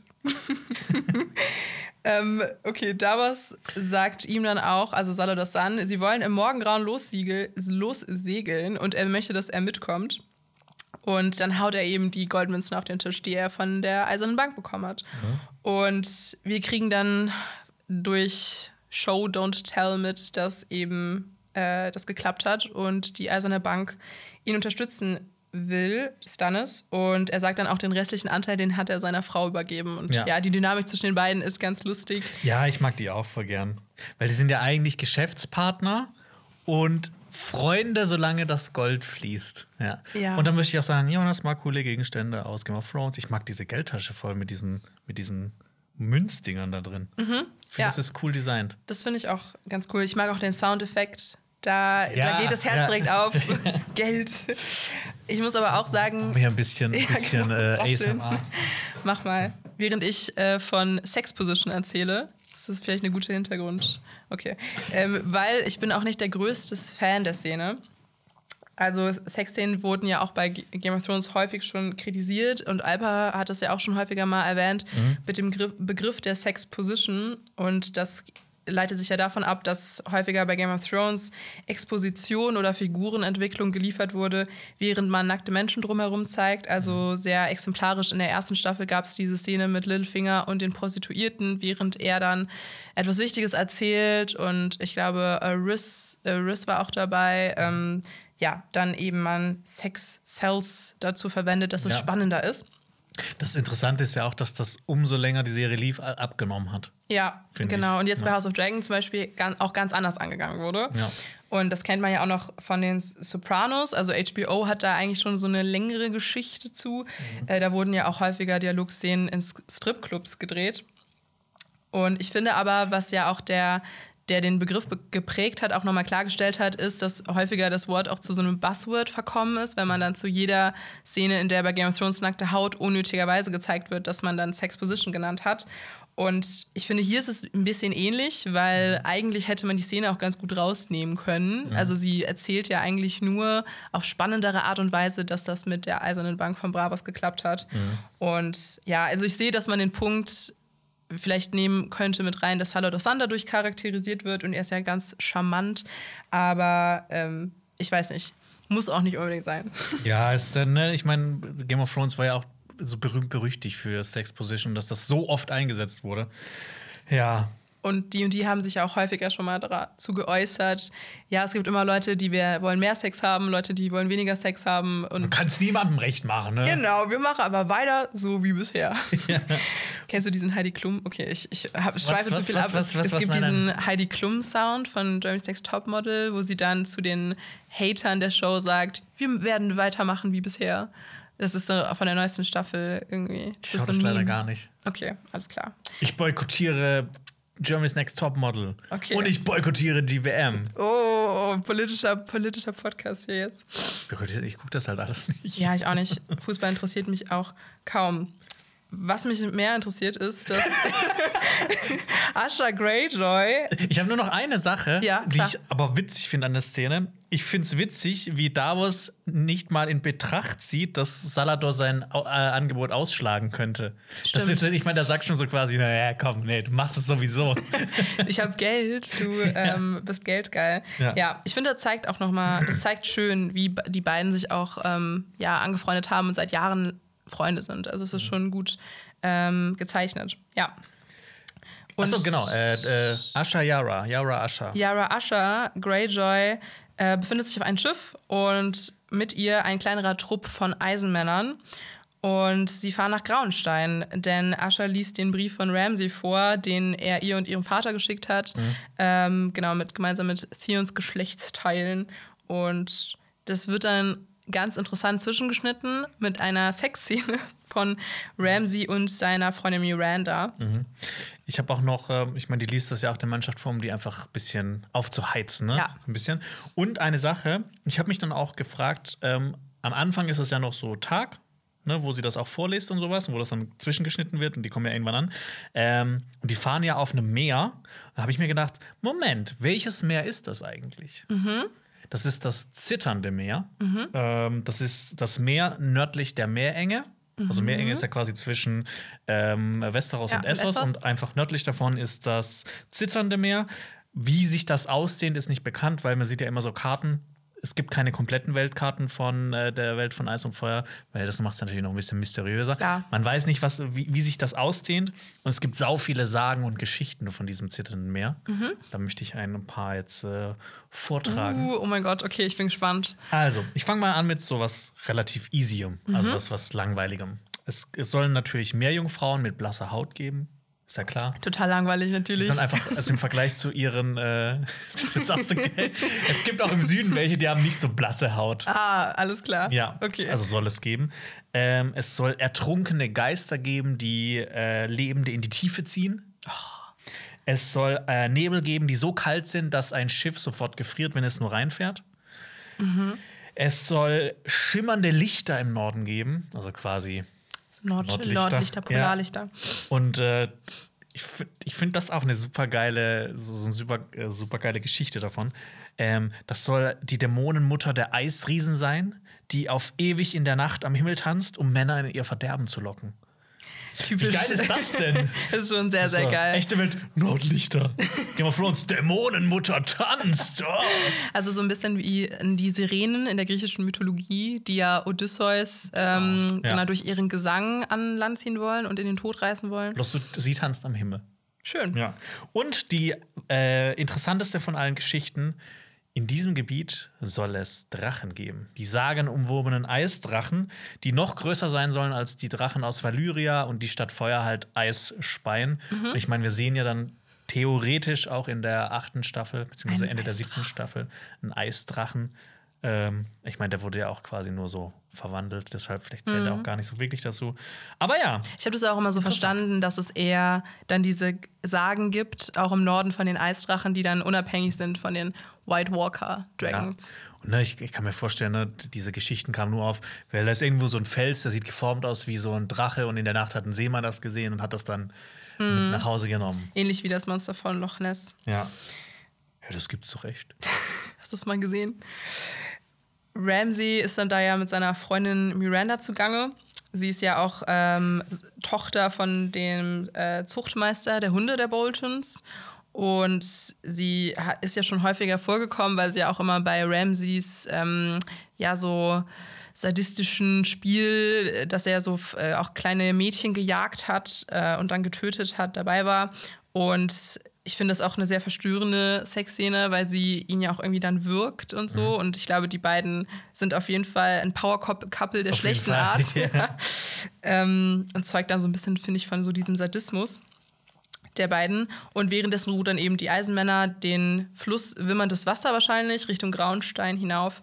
Und Tr Tränenwasser habe ich auch. Aber es gibt ja auch manchmal mehrere deutsche Übersetzungen. stimmt, ich Ja. habe irgendwie wimmerndes Wasser gelesen, aber Ah, okay. vielleicht hast du es so free übersetzt, oder? Ich bin mir gerade gar nicht mehr Okay, sicher. ich, ich habe es nochmal nachgelesen eigentlich. Äh, und wenn das der Tränenwasser ist, dann war das auch der Fluss, an dem Ruth Bolton, die, äh, die Mutter von Ja. Ramsay, ähm, vergewaltigt hat und quasi da auch Ramsay gezeugt hat. Ja.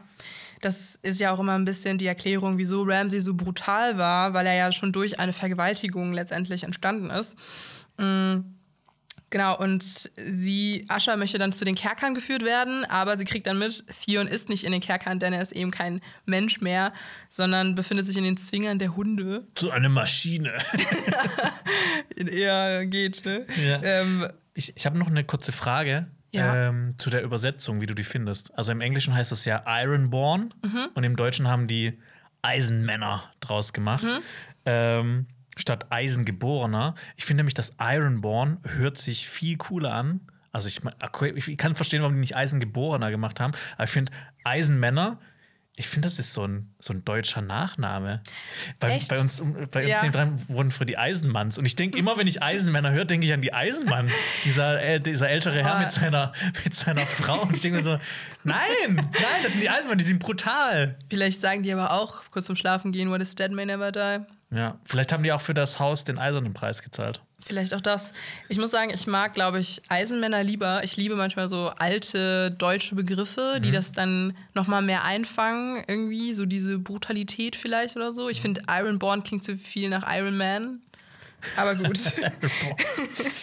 ähm, ist denn Theon noch ein Eisenmann? Also zumindest glaubt er nicht, dass er noch Theon Graufreud ist.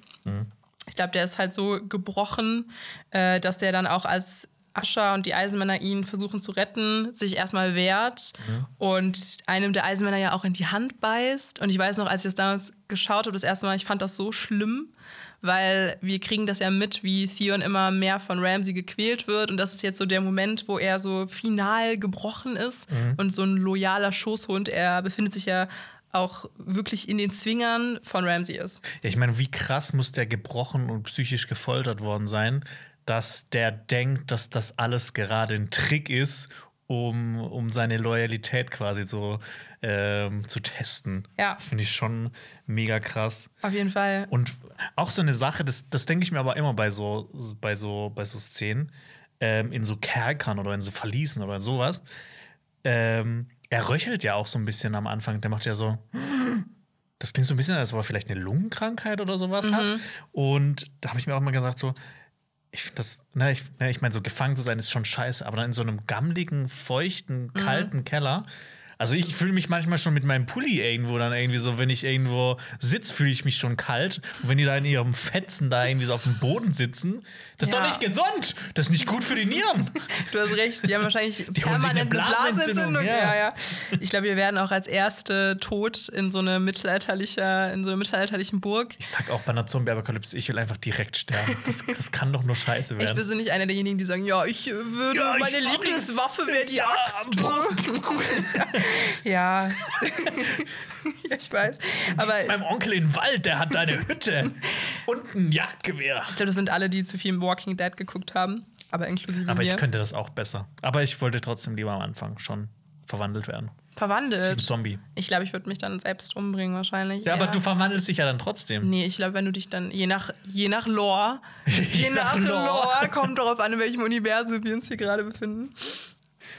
Ähm, Sorry. Äh, ja, alles gut. Im Keller. Genau, Äh, nee, ich wollte noch kurz sagen, über so. Theons Figurenentwicklung, weil ich meine, wir reden ja wahrscheinlich nicht mehr über so die späteren Staffeln, aber ich wollte noch kurz mal sagen, dass Theons Figurenentwicklung für mich eine der besten in der ganzen Serie ist Mhm. und sogar eine, die sogar die schlechten Staffeln, die siebte und achte überlebt hat, Mhm. weil dann seine Figur ja dann sein Ende findet und ich finde, das ist so eine, ein ganz schöner, so eine ganz schöne Klammer, Ja. weil wir ihn am Anfang hassen, weil er eben die Starks verrät und auch schlimme Dinge tut, ein ziemlich arrogantes arrogantes Arschloch eigentlich ist, Ja. dann kriegen wir mit, wie seine Identität immer mehr gebrochen wird von Ramsey und verspüren einfach nur noch Mitleid und dass er dann wieder so langsam aber sicher so zu Theon wird und auch Sansa befreit, das finde ich ähm, ist sehr, sehr gut gemacht.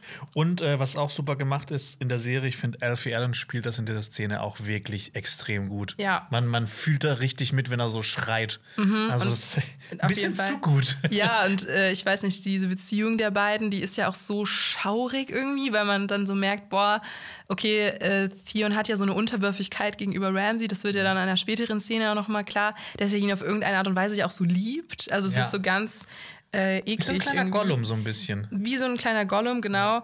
Und ich weiß nicht, ja, Ramsey, kommen wir zu Ramsey, er kommt in den Raum rein, oberkörperfrei, man sieht so einige Blutspritzer cool und auch so? Schnitte. Ja. es, ist, es ist auch so ein bisschen dieser Moment, wo man sich denkt, oh Gott, wieso finde ich Ramsey gerade ein bisschen, ein bisschen hot?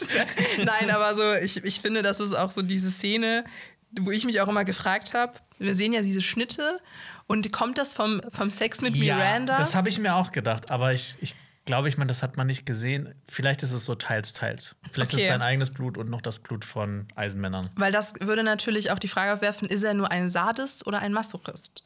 Weil, kurzer, kurzer Exkurs, Unterschied, der, ein Sadist ist nämlich die Erregung durch ein Leid anderer und ein Masochist ist ein, eine Erregung oder ein gutes Gefühl bei dem äh, eigenen Leid. Ja. Und was Vielleicht- würdest du sagen? Vielleicht ist er ein Sadomasochist.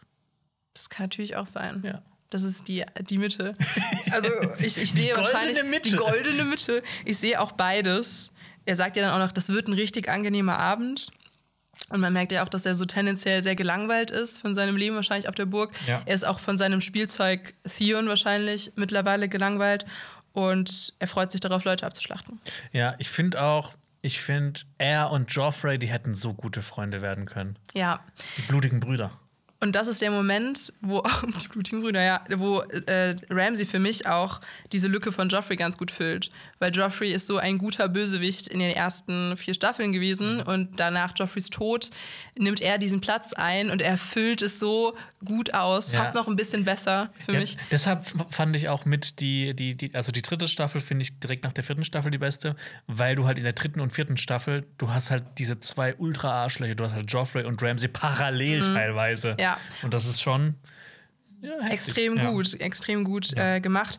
und das hat für mich auch Euron in den späteren Staffeln überhaupt nicht Nee. äh, rübergebracht. Also Nee. so dieses Böse der Böse, des Böses, nee, Böse der Bösheit willen. Ja. Also einfach nur, weil Ramsey hat ja auch keine krasse ähm, Psychologisierung oder irgendwie was, was ihn äh, so, einen, so einen rationalen Grund gibt, wieso er Theon quält. Er Ja. macht es einfach nur, weil er Bock hat. Ja. Und ich glaube, das macht ihn so grausam. Ja, bei, bei Euron hat das irgendwie so aufgesetzt gewirkt, alles ein bisschen. Ja, Ja, auf jeden Fall. Ähm, und Even Rian ist auch einfach nur krass. Ja, auf jeden Fall. Also da, der, ich finde, es gibt auch doch dieses, äh, dieses Video auf YouTube von Coldplay. Äh, dieses, Dieses Musical. Musical, ja, da gibt's auch, das habe ich mir auch nochmal angeschaut. Ja. Äh, da gibt es auch so eine kurze Szene, bla bla bla. Also da treffen sich die ganzen Stars Mhm. mit Coldplay und machen halt unterschiedliche Songs äh, über Game of Thrones.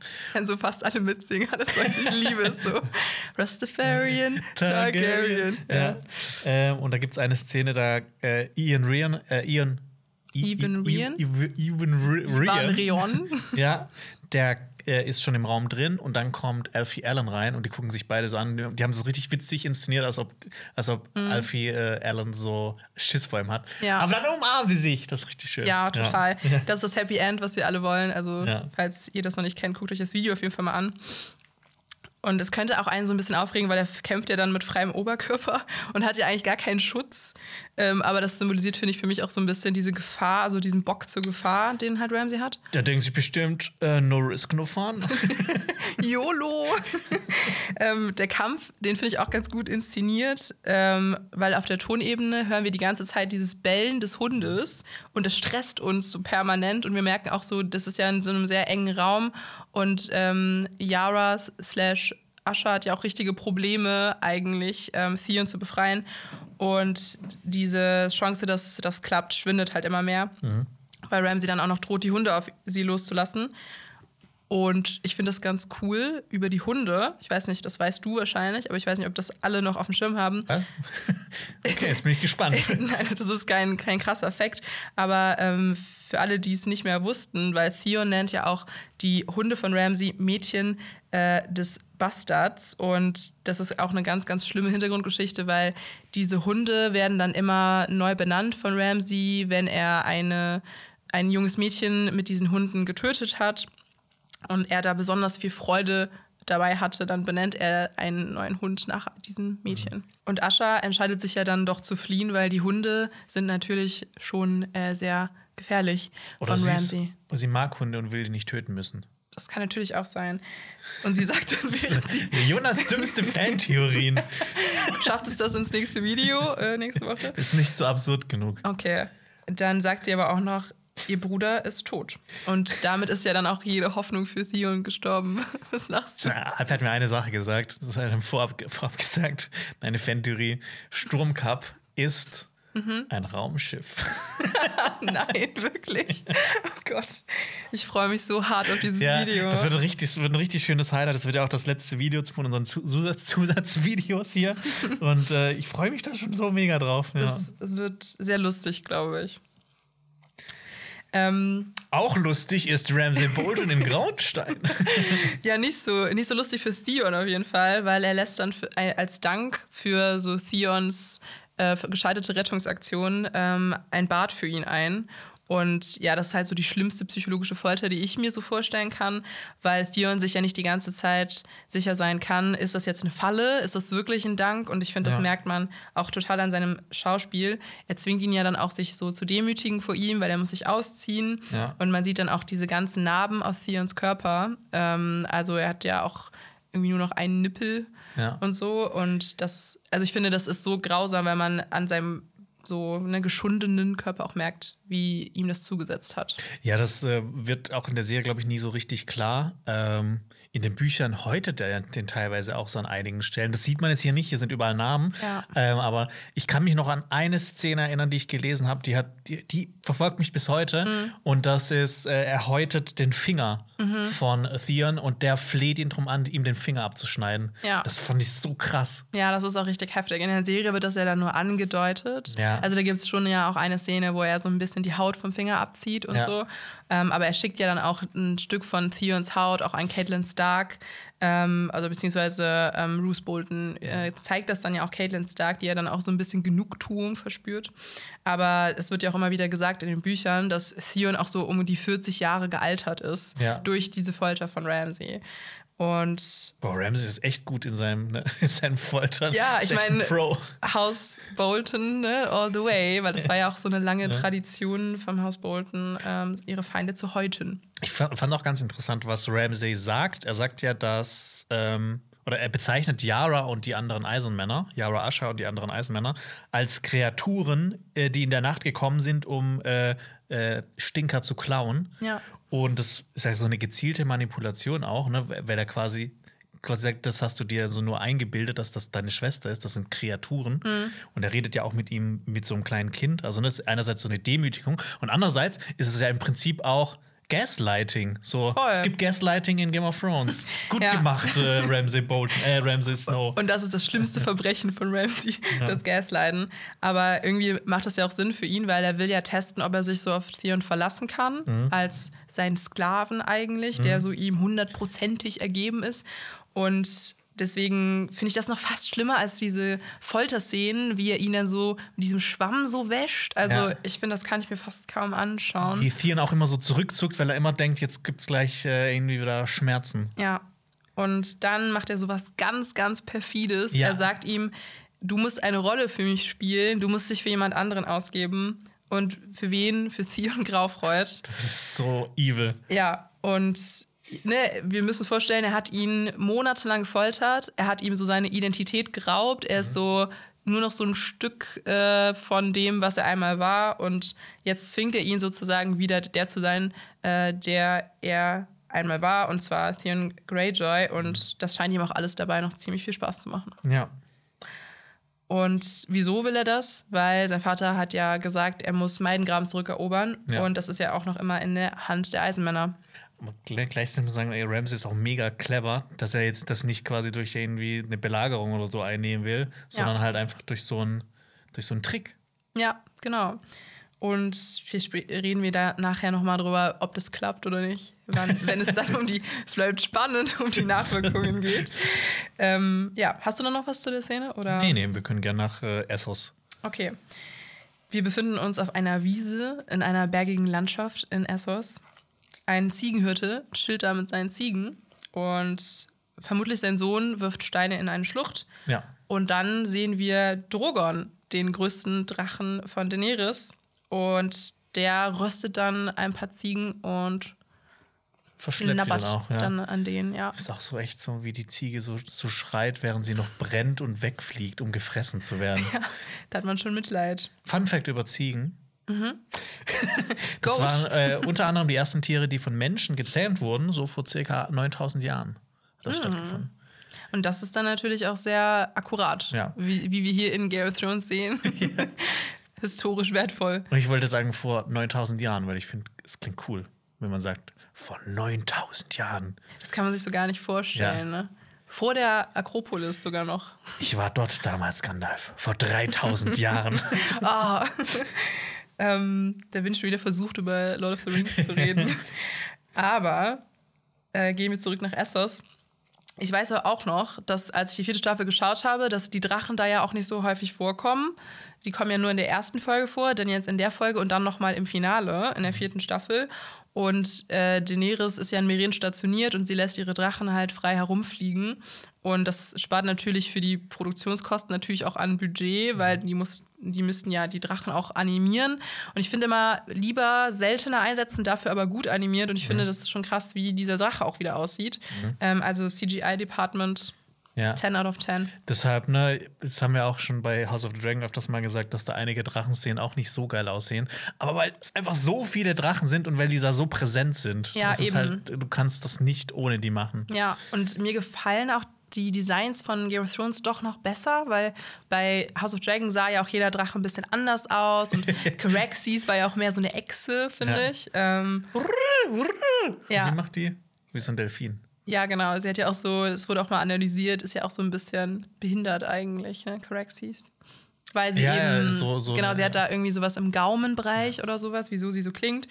Und weißt du auch, wie so die Drachen-Sounds gemacht wurden bei Game of Thrones? Ich habe dir da auch schon mal drüber geredet, aber ähm, es wurden ja vom Sounddesign Department ähm, wurden so mehrere Tiersounds auch vereint, um dann so die bestimmten Drachen dann zu charakterisieren.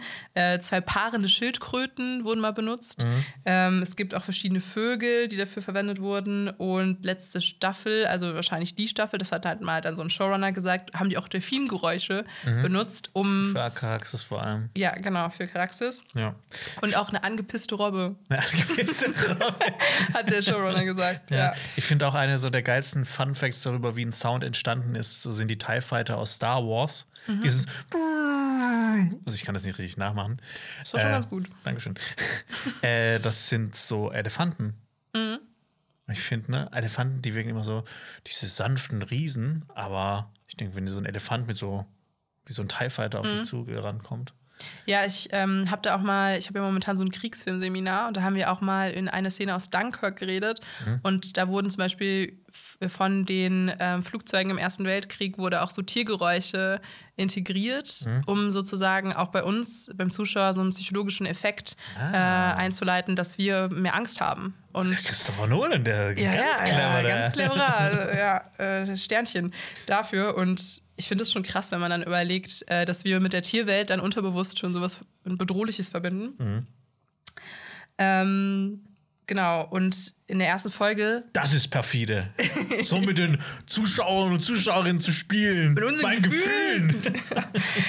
wir sehen ja auch in der ersten Folge, dass so Drogon und ich glaube Viserion ähm, äh, sich auf jeden Fall um so ein Lamm streiten und Drogon ja auch dann Danny so anzischt. Mhm. Und das wird dann, dann schon angedeutet, dass Daenerys immer weniger ihre Drachen kontrollieren kann. Mhm. Also ich finde auch, die Drachen der vierten Staffel sind so ein bisschen wie in so einer Pubertät. Die ja, sind ja so ein bisschen Fall. so, ja.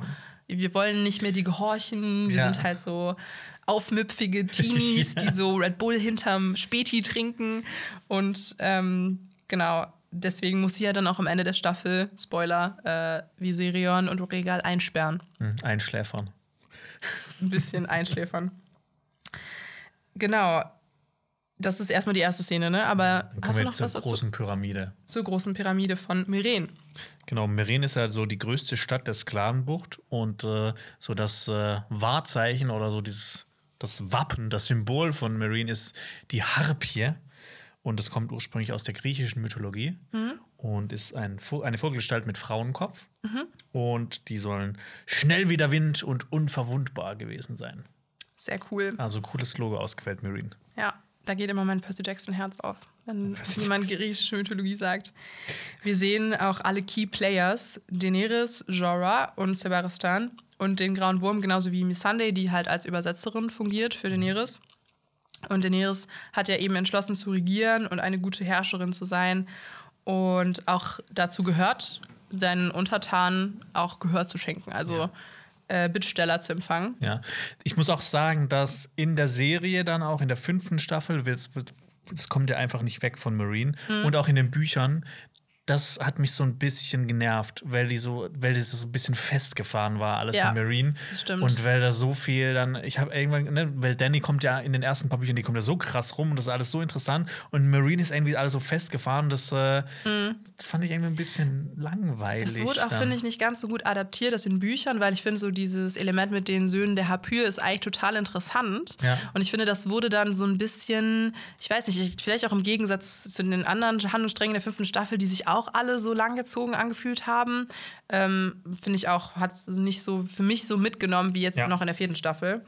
Ähm Und was ich mir auch gedacht habe äh, zum Thema langweilig, da stehen ja auch so zwei Dothraki neben dem Thron. Ja. Ich habe gedacht so, muss die nicht mega langweilig sein? Also das ist ja nicht so die normale Dothraki-Aufgabe, so einen Thron zu Stimmt. beschützen. Ja, ich glaube, die Unbefleckten, die sind ja dran gewöhnt. Ja, ne? ja. Aber ich glaube auch so als Dothraki aber gut, ich weiß nicht, das sind ja auch so die, die noch übrig geblieben sind. Ne? das ist das Häuflein. Genau. Ja. Ähm, wir sehen aber auch den Ziegenhirten wieder, der dann Daenerys davon erzählt, dass eine seiner Ziegen oder mehrere seiner Ziegen von dem Drogon gerissen wurden. Mhm. Und das Witzige ist ja auch, oder das Interessante eigentlich eher, ist ja, dass ähm, Daenerys kann ja hochvalyrisch. In, äh, sie, sie bekommt auch von Missandei übersetzt was Ja. der Mann sagt, weil in Marine spricht man nicht Hochvalyrisch, sondern ein Bastard-Valyrisch und das ist so ein Mi- Mix aus Valyrisch und äh, Alt-Giskar, also Mhm. quasi diesem, dieser Sprache, die man in Alt-Giskar, diesem Imperium gesprochen hat, das dann irgendwann von Valyria ausgelöscht wurde. Und das macht ja auch nur Sinn, so ein bisschen, dass dann das so ein bisschen so wie so gemeine Zunge mäßig vielleicht ähm, sich dann so vermischt. Und genau, Daenerys so ein bisschen wie so dieses Akademiker-Französisch und das Slang-Französisch. Ähm, er sagt dann ja auch so, seine ganze Herde ist weg, seine Rücklage. Und Daenerys hat Mitleid mit ihm und sagt ihm dann, sie wird seinen Verlust um den dreifachen Wert erstatten. Ja, ich meine, wenn der jetzt, äh, der hätte mal in Aktien investieren sollen. Ich meine, das ist ja dumm, dass er die ganze Zeit wahrscheinlich. Meinst du, da gibt es auch so NFT-Vertreter so Ja, genau. in Essos? Ähm, Krypto, Krypto. stimmt, ja.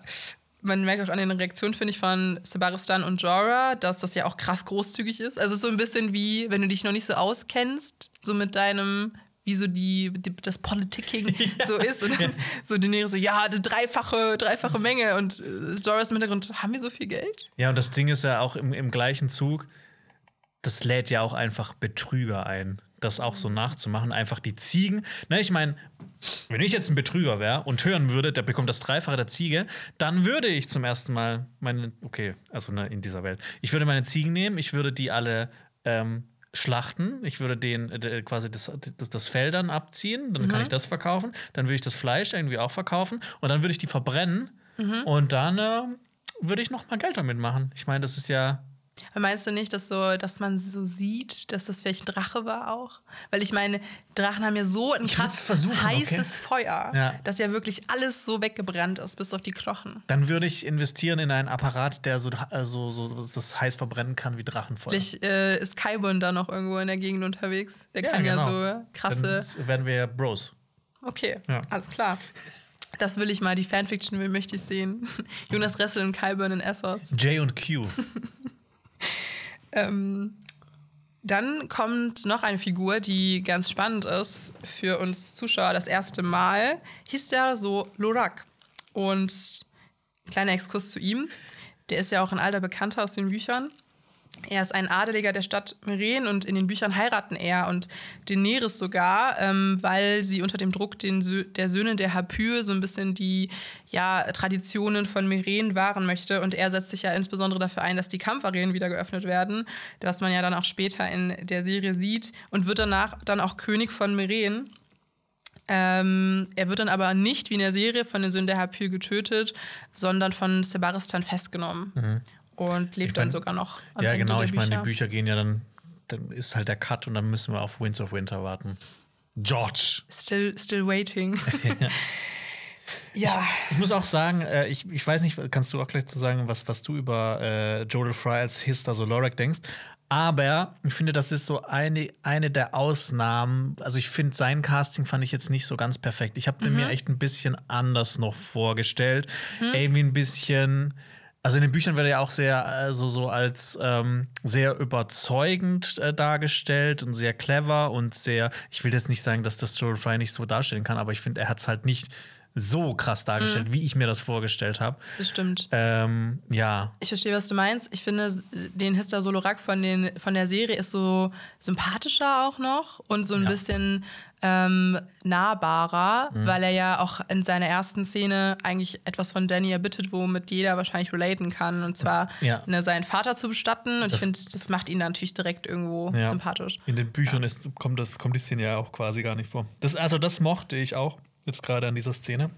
Ja, ich auch. Äh, zu, zu Hista, aber ja, ich, ich bin dann nicht so, nicht so ganz. Ich bin ja auch ähm, eher ein Fan davon, wie die Serie zum Beispiel Dario Naharis dargestellt hat, wo ja auch viele dann Buchfans, der dann so waren, ja gut, äh, Welchen davon? den zweiten. Den zweiten. Weil den ersten, ich finde, sein Lächeln macht mich jedes Mal aggressiv. Ich finde diesen Darsteller so schlimm. Ich weiß Äh, nicht, Ed wieso. Skrein. Ja, Ed genau. Skrein, ja. Ich, ich weiß nicht, ich bin wirklich diese Zweitbesetzung, wo ich kein Fan davon bin, wenn man Figuren nochmal so randomly zweitbesetzt. Ja. Ähm, aber da war ich dann wirklich so, okay, damit kann ich mich besser anfreunden als mit dem Dario Naharis davor. Mhm. Ähm, er wird dann auch noch ein bisschen eingeführt, weil er ist, er erzählt selber, er ist Sohn einer der Adligen, die Daenerys gekreuzigt hat und als Vergeltung ja die Kreuzigung, äh, als Vergeltung, als Vergeltung, mein Gott, für die Vergeltigung der Kreuzig. der Kreuzig von äh, den Sklavenkindern. Dann sagt er aber auch, dass er, sein Vater, eigentlich ein Politiker war, der sich dafür eingesetzt hat, dass diese Sklavenkinder eben nicht gekreuzigt werden. Und dann sogar diese Pyramide, die Restaurierung der Pyramide veranlasst hat und so weiter. Ich finde das auch recht, recht, richtig fies, wie äh, Hister das so äh, erzählt hat. Zuerst so, ja, da hat das alles für dich gemacht.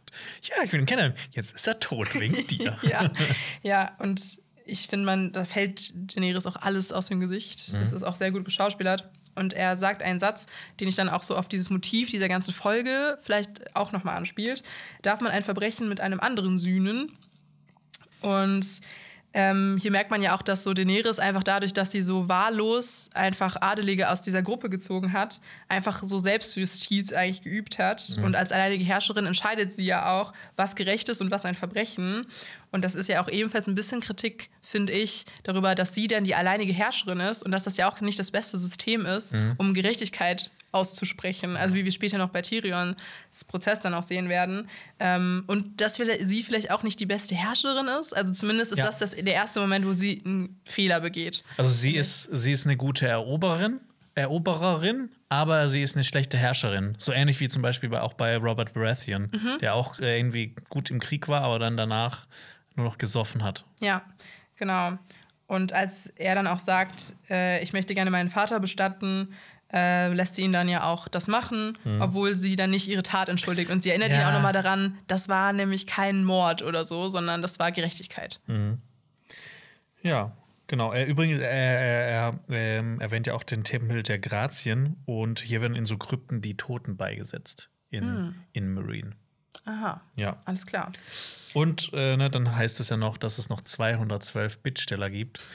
Ich finde diesen Blick von Joe so gut so, du wolltest Königin sein. ja, total. Ich finde das auch sehr authentisch. Ja. Ähm, voll, ich hätte auch gar keinen Bock darauf. Also klar gehört das dazu, aber ähm, ja, ich finde, man merkt dann auch doch, dass sie nicht, wie du schon eben meintest, geboren ist dazu, Herrscherin zu sein. Sie, sie hat ja auch nicht so oft das beigebracht bekommen, wie jetzt zum Beispiel bei House of Dragon Rhaenyra, die ja schon so früher damit aufgewachsen ist, auch sowas dann ähm, wahrzunehmen. Ja. Ja. und ich meine, das ist ja auch, ähm, wir haben also uns bei, bei, der, bei den Folgenbesprechungen zu der achten Staffel auch so ein bisschen drüber aufgeregt, dass Daenerys ja so einen ganz schnellen Sinneswandel hat und dann plötzlich so diese irre Königin wird. Ich meine, wenn die hier schon angefangen hätten, das noch mehr rauszuarbeiten, ne? so wie sie hier war, wo sie auch gesagt hat, ne, das war kein Verbrechen, das ist Gerechtigkeit, bla bla bla.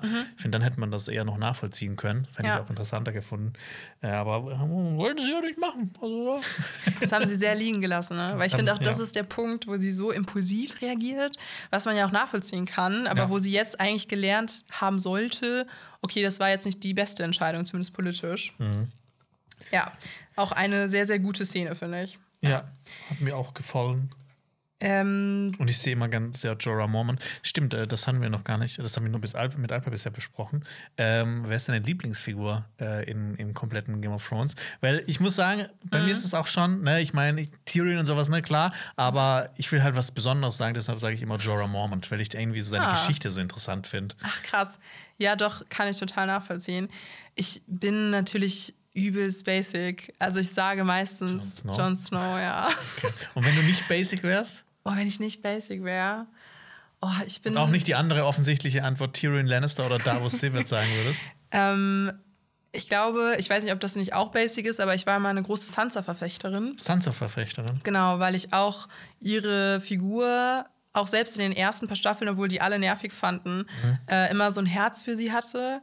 Und weil sie so Stärke immer gezeigt hat, ohne wie Arya so dieses typische, ich bin eine Kämpferin zu symbolisieren, sondern so sehr, sehr viel aushalten musste. Und ja, deswegen war das für mich immer so eine interessante Figur und auch The Queen in the North.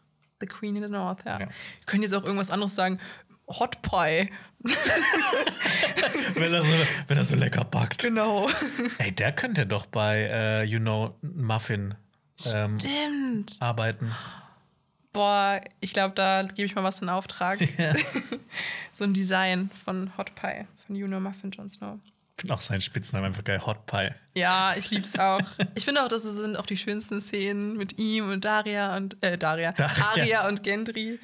Ich lieb's. Ist auch geil, wenn man, wenn man irgendwie bei einem bei einem Namen aus Versehen noch so einen Buchstaben dazu nimmt, es könnte trotzdem noch ein Name aus Game of Thrones sein. Daria. Stimmt. Ja, stimmt. Ja. Vielleicht gibt es sogar eine Daria. Wer weiß. Gehen wir weiter In den kleinen Rat. in den kleinen Rat. Wir Ja. sind das erste Mal in Königsmund in dieser Folge und kriegen einen Einblick in eine Sitzung des Kleinen Rates. Ich liebe kleine Ratsszenen. Ja, ich auch, wollte ich auch sagen. Die erinnern mich an so die guten alten Zeiten. da, wo so noch so das Politicking und so dieses Backstabbing, Backstabbing, Beheading ähm, passiert ist.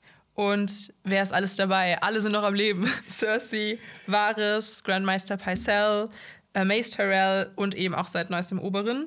Ja, ich muss, ich muss sagen, ich habe diesen Mann, ich habe ihn so vermisst. Oberyn Martell. Okay, ich, vielleicht wäre das meine Lieblingsfigur auch. Ich ja. wollte auch gerade sagen, Ja. die ist halt auch schon richtig toll. Der, der, der Typ, der ist einfach, also auch Petro Pascal, ich finde das auch eine perfekte. Besetzung. Ja, perfekte Performance. Und äh, wir haben schon viel über Oberyn Martell übrigens geredet, ähm, in unserem Special über die sieb sieben besten Kämpfer in äh, der Welt von Eis und Feuer. Und ähm, ich wollte den unbedingt da Ohne dabei Damon Targaryen. Schämt euch. Ja, aber der hat ja auch die ganze Zeit Sachen verloren, deshalb, ne? Wirklich. ja.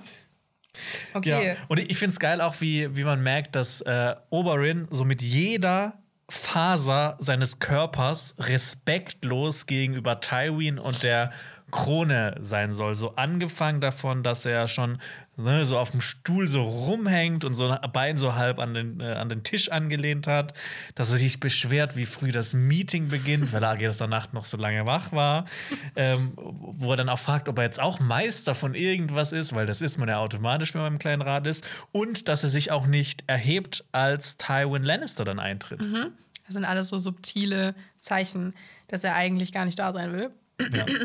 Und ich liebe, weil das ist so ein Selbstläufer, weil ich liebe diese Figuren und wie sie zusammenspielen. Weil auf der anderen Seite haben wir dann Mace Tyrell, der einfach übelst das Opfer ist.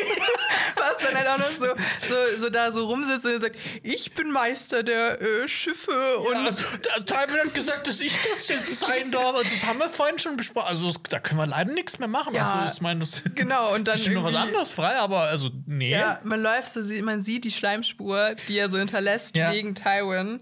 Und ja, ich großartig. Ja, was natürlich aber auch gesagt werden muss, ist, dass ähm, die Tyrells als Wächter des Südens ähm, gerade in der Vergangenheit von Westeros ganz oft äh, Krieg gegen äh, Dorn führen Mhm. mussten, weil Dorn ja immer mal wieder versucht hat, äh, hier Schabernack zu treiben. Ja. Und äh, deshalb, ich meine, das ist auch so ein alter Konflikt, so eine alte Fehde, die wahrscheinlich auch zwischen den beiden besteht. Deshalb sind Das die generell stimmt. schon irgendwie nicht so gut aufeinander zu Ja, sprechen. da steckt mehr dahinter, aber es ist auch dann für den Casual Viewer natürlich so Ja. super lustig. Ähm, ja, Aber ich muss sagen, ich, irgendwie mag ich Mace Tyrell. Der ist, der ist auch Ja. so, der ist halt so. wie- Der ist so naiv, Ja, so ne? ein Er kleiner, so ein- so, so ein so Dork. So ein Dulli. So ein Dulli. Ja, Ja. ich, ich liebe das auch, weil er eigentlich auch so, schon auch so ein geliebter Herrscher war. Also er war ja, Ja. sehr naiv und jetzt Ja. nicht unbedingt der verlässlichste dann, Ja. was Entscheidungen anging, aber er ist auf jeden Fall sympathischer. Ja, er ist einfach genau er ist sympathisch. Mit dem würde man gerne mal ein Gläschen Wein trinken und seine, Das seinen stimmt. Gedichten und seinen Liedern zuhören. Der ist ein bisschen wie Lord Beesbury in äh, House of ja, Dragon. stimmt. Justice Nur, Lord wobei. Lord Beesbury, ja, okay. zu viel, zu Spoiler, Ja, spoilerig. ja wir haben nichts gespoilert, wir haben nur seinen Namen gesagt. Das stimmt. Ähm, ja, und äh, genau, es geht dann ja auch erst um Sander Clegane. Mhm. Denn Varys erzählt, dass der in den Flusslanden gesichtet wurde und auch der Satz Fuck the King fiel. Ja. Das ist ja dann auch, äh, ich glaube, in einer vorherigen Folge diese Gasthaus-Szene, wo er sagt, so, ne, ich nehme ein Hähnchen, dann ich nehme zwei Hähnchen, nee, ich nehme alle Hähnchen. Mhm. Iconic, Das- iconic. Oh, ich liebe Rory McCann als, als Sandor. Das ist so gut. Und deswegen ist die vierte Staffel auch so nice, weil man ihn und Arya in diesem Zusammenspiel, boah, das ist wirklich, ich liebe diese Szenen. Ähm, genau, und dann sieht man aber auch so, wie Oberin sich so mehr aufsetzt, weil ich meine, es geht um die Cleganes und er will ja seine Schwester Elia äh, rächen und genau deswegen ist er dann da interessierter. Und Ja. dann ist es auch nur ganz cool, weil dann Tywin so fragt, ja, wie viel würdet ihr denn dann so als auf seinen Kopf ansetzen? Ja. Und dann sagt irgendwie Varys, ich weiß nicht, so drei äh, äh, Silberhirsche und Tywin sagt dann so, mach 100. 100! ja. Äh, genau, kurz zur, zur Währung in, ähm, zur, zur Währung hier in äh, Game of Thrones. Ähm, es gibt den Kupferstern, es gibt die Silberhirschen und die Golddrachen und so ist es dann quasi auch vom Wert her aufgebaut.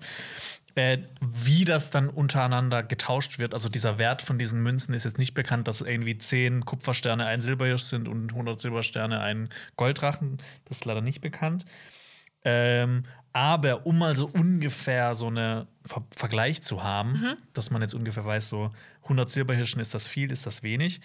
Ähm, es ist schon relativ viel, gerade auch für jemanden, also für Sandor Clegane, ich meine, der ist ja auf, aus einem adligen Haus, aber aus eher einem niederen Haus und er war Ritter ja. der Königsgarde. Ähm, Edmure Tully hat zum Beispiel 1000 Golddrachen als Belohnung für Jamie Lannister ausgesetzt. Und Jamie Lannister ist, ne? Natürlich.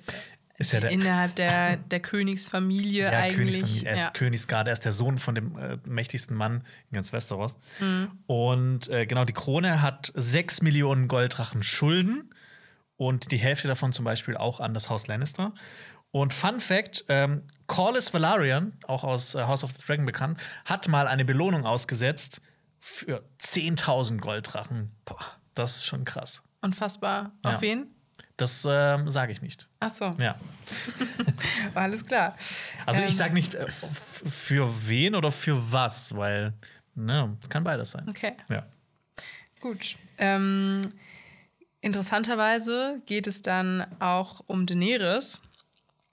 Denn Wahres äh, Vögelchen haben dann die neuesten Neuigkeiten, The News News aus Meren erfahren, dass sie dort sich niedergelassen hat, dass sie eine krasse Armee an Unbefleckten hat, drei Drachen, Jorah und Sebaristan, also krasse Kämpfer, sie beraten. Und eine Söldnerkompanie. Und eine Söldnerkompanie, genau. Ja. Und Cersei tut dann so, ja, das ist ja eigentlich alles gar nicht so krass. Ähm, und Varys sagt dann aber, ist, sie ist nicht nur ein Kind am anderen Ende der Welt, sie wird halt immer mächtiger. Mhm.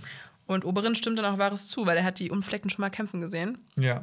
Ich finde auch geil, wie er so sagt, so ja, äh, was sie sind beeindruckend auf dem äh, auf Schlachtfeld, weniger im Schlafzimmer. ja, genau. Das ist so ein bisschen wie als, das meine ich mit Selbstläufer, weil ich finde, jede der Figuren hat ja so diese gute Charakterisierung und deswegen funktioniert die vierte Staffel so gut, weil ich finde, alle Figuren wurden ja in Staffeln davor schon eingeführt. Also wir kennen, dass Cersei eigentlich den Durchblick hat am meisten von allen.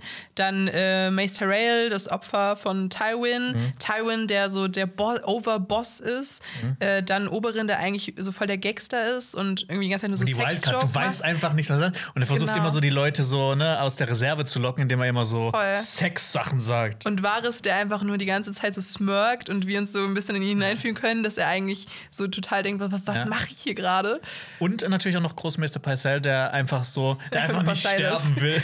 ja, genau. Er ist einfach nur da. Ja. Es gibt auch ja so eine äh, rausgeschnittene Szene aus der vierten, dritten Staffel mhm. von Großmeister Paisel, wo er gerade wieder, glaube ich, aus den schwarzen Zellen draußen ist und sich mit Tywin Lannister unterhält.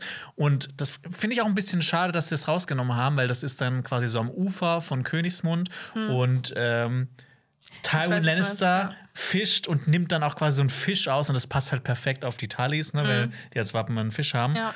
Und wo dann quasi so sagt, so ja, jetzt hier äh, mach jetzt nicht hier dein Schauspiel. Mhm. Ähm, und wo dann quasi auch äh, Paisel aus seiner Rolle rausbricht ja. und quasi auch ganz normal spricht und nicht mehr so gebückt da ist genau. und sowas. Und dann so sagt, ja, er will nicht als Opfer gesehen werden, äh, ja. nicht, äh, nicht, als Gefahr wahrgenommen werden und so. Ja. Ähm, das passiert ja in der Serie erst viel später, dass so diese Fassade fällt.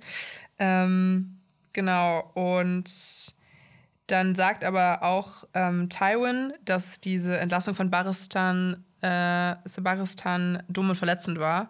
Und hier wird dann auch nochmal klar, er shadet ja eigentlich total Joffrey und Cersei damit, mhm. weil Joffrey damals, wir erinnern uns, Sebaristan entlassen hat, weil er zu alt sei für die Königsgarde und Sebaristan hat es dann persönlich genommen und ist zu Daenerys übergelaufen. Ich finde auch, das ist auch eine meiner absoluten Lieblingsszenen, wie er dann ja, kündigt. Voll. I could cut through you like carving a cake. Ja, und dann wirft er so dieses Schwert dann. Ja. Es gibt auch irgendwie diese YouTube, diese YouTube heißt auch irgendwie Sebastian kündigt wie ein King oder sowas. Ja. Und ja, es hat auch so Millionen Klicks. Ja, und ähm, trotzdem sagt dann auch irgendwie Tywin, dass Drachen seit 300 Jahren keine Kriege mehr gewonnen haben. Äh, Armeen dafür aber ständig und sagt, wir müssen uns um sie kümmern und gibt dann so ein bisschen im Auftrag, äh, ja, Daenerys auszuschalten mhm. und sagt dann auch zu Varys, schaffen es deine Vögelchen bis nach Essos. Ja, und das Geilste natürlich wieder, Das ist so, Das ist so gut. behandelt äh, Mace wie so ein Lakaien und der soll ihm Feder und Papier holen. Und, und Mace ist so richtig- stolziert. Ja, das ist doch richtig geil. So. So, das ist die größte Ehre überhaupt. Ja. Ja, das ist, oh, das ist so gut. Und ich weiß nicht, ich finde auch Mace wirkt so ein bisschen wie so ein stolzer Pfau irgendwie in der Szene. Ja. Aber auch so ein bisschen so ähm, kindlich auch so ein bisschen. Ne? Also auch wie er dann so ganz stolz so tut, so ich hole jetzt Feder und Papier für Timing. Äh, Ihr seid alle nicht so wichtig. Ich finde, das klingt auch so, also das wirkt so ein bisschen auch wie, so- wie, wie so ein Kind, das gerade so eine Aufgabe bekommen hat, wo es so ganz stolz drauf ist. Mhm. Ja, das stimmt. Und ich liebe auch diese Gesichter von allen Beteiligten. Man muss einfach nur so ranzoomen auf Bares Gesicht und man merkt, äh, er macht sich genauso drüber lustig wie wir. Ja. Also wirklich genial. Und dann kommt es zu einer weiteren Szene im Thronsaal des Roten Bergfrieds. Also wir kennen diese guten Thronsaal-Szenen.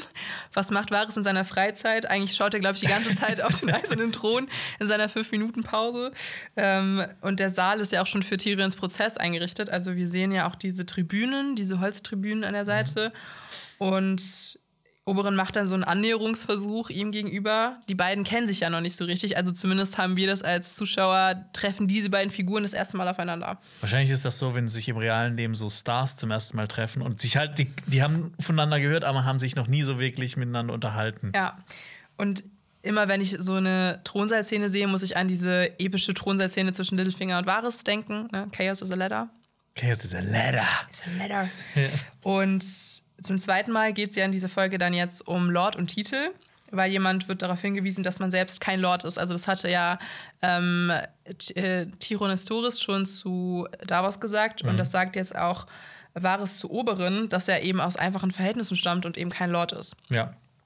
Und Aber dass jeder ihn trotzdem so nennt, ne? weil alle Respekt vor ihm haben, ob, Ja. beziehungsweise auch ein bisschen Angst wahrscheinlich, weil dieser Typ weiß einfach zu viel. ja, der Meister der Flüsterer. Und ich meine, ich meine, er, man kann ihn, er wirkt ja auch so ein bisschen unbestechlich, weil er muss ja reich sein und Mhm. irgendwie so mit, mit, äh, mit Sex oder sowas kann man ihn nicht locken, weil er halt ein Eunuch ist. genau. Und ich finde, ich, ich finde, ähm, so gerade er ist er stellt ja auch so einen Eunuchen dar. Das ist ja auch in der Welt was, was, was, was, was Seltenes, ne, so einen Eunuchen Mhm. äh, zu haben, wo das auch alle wissen einfach. Ja, total. Und dass auch er sich nicht schämt dafür oder so.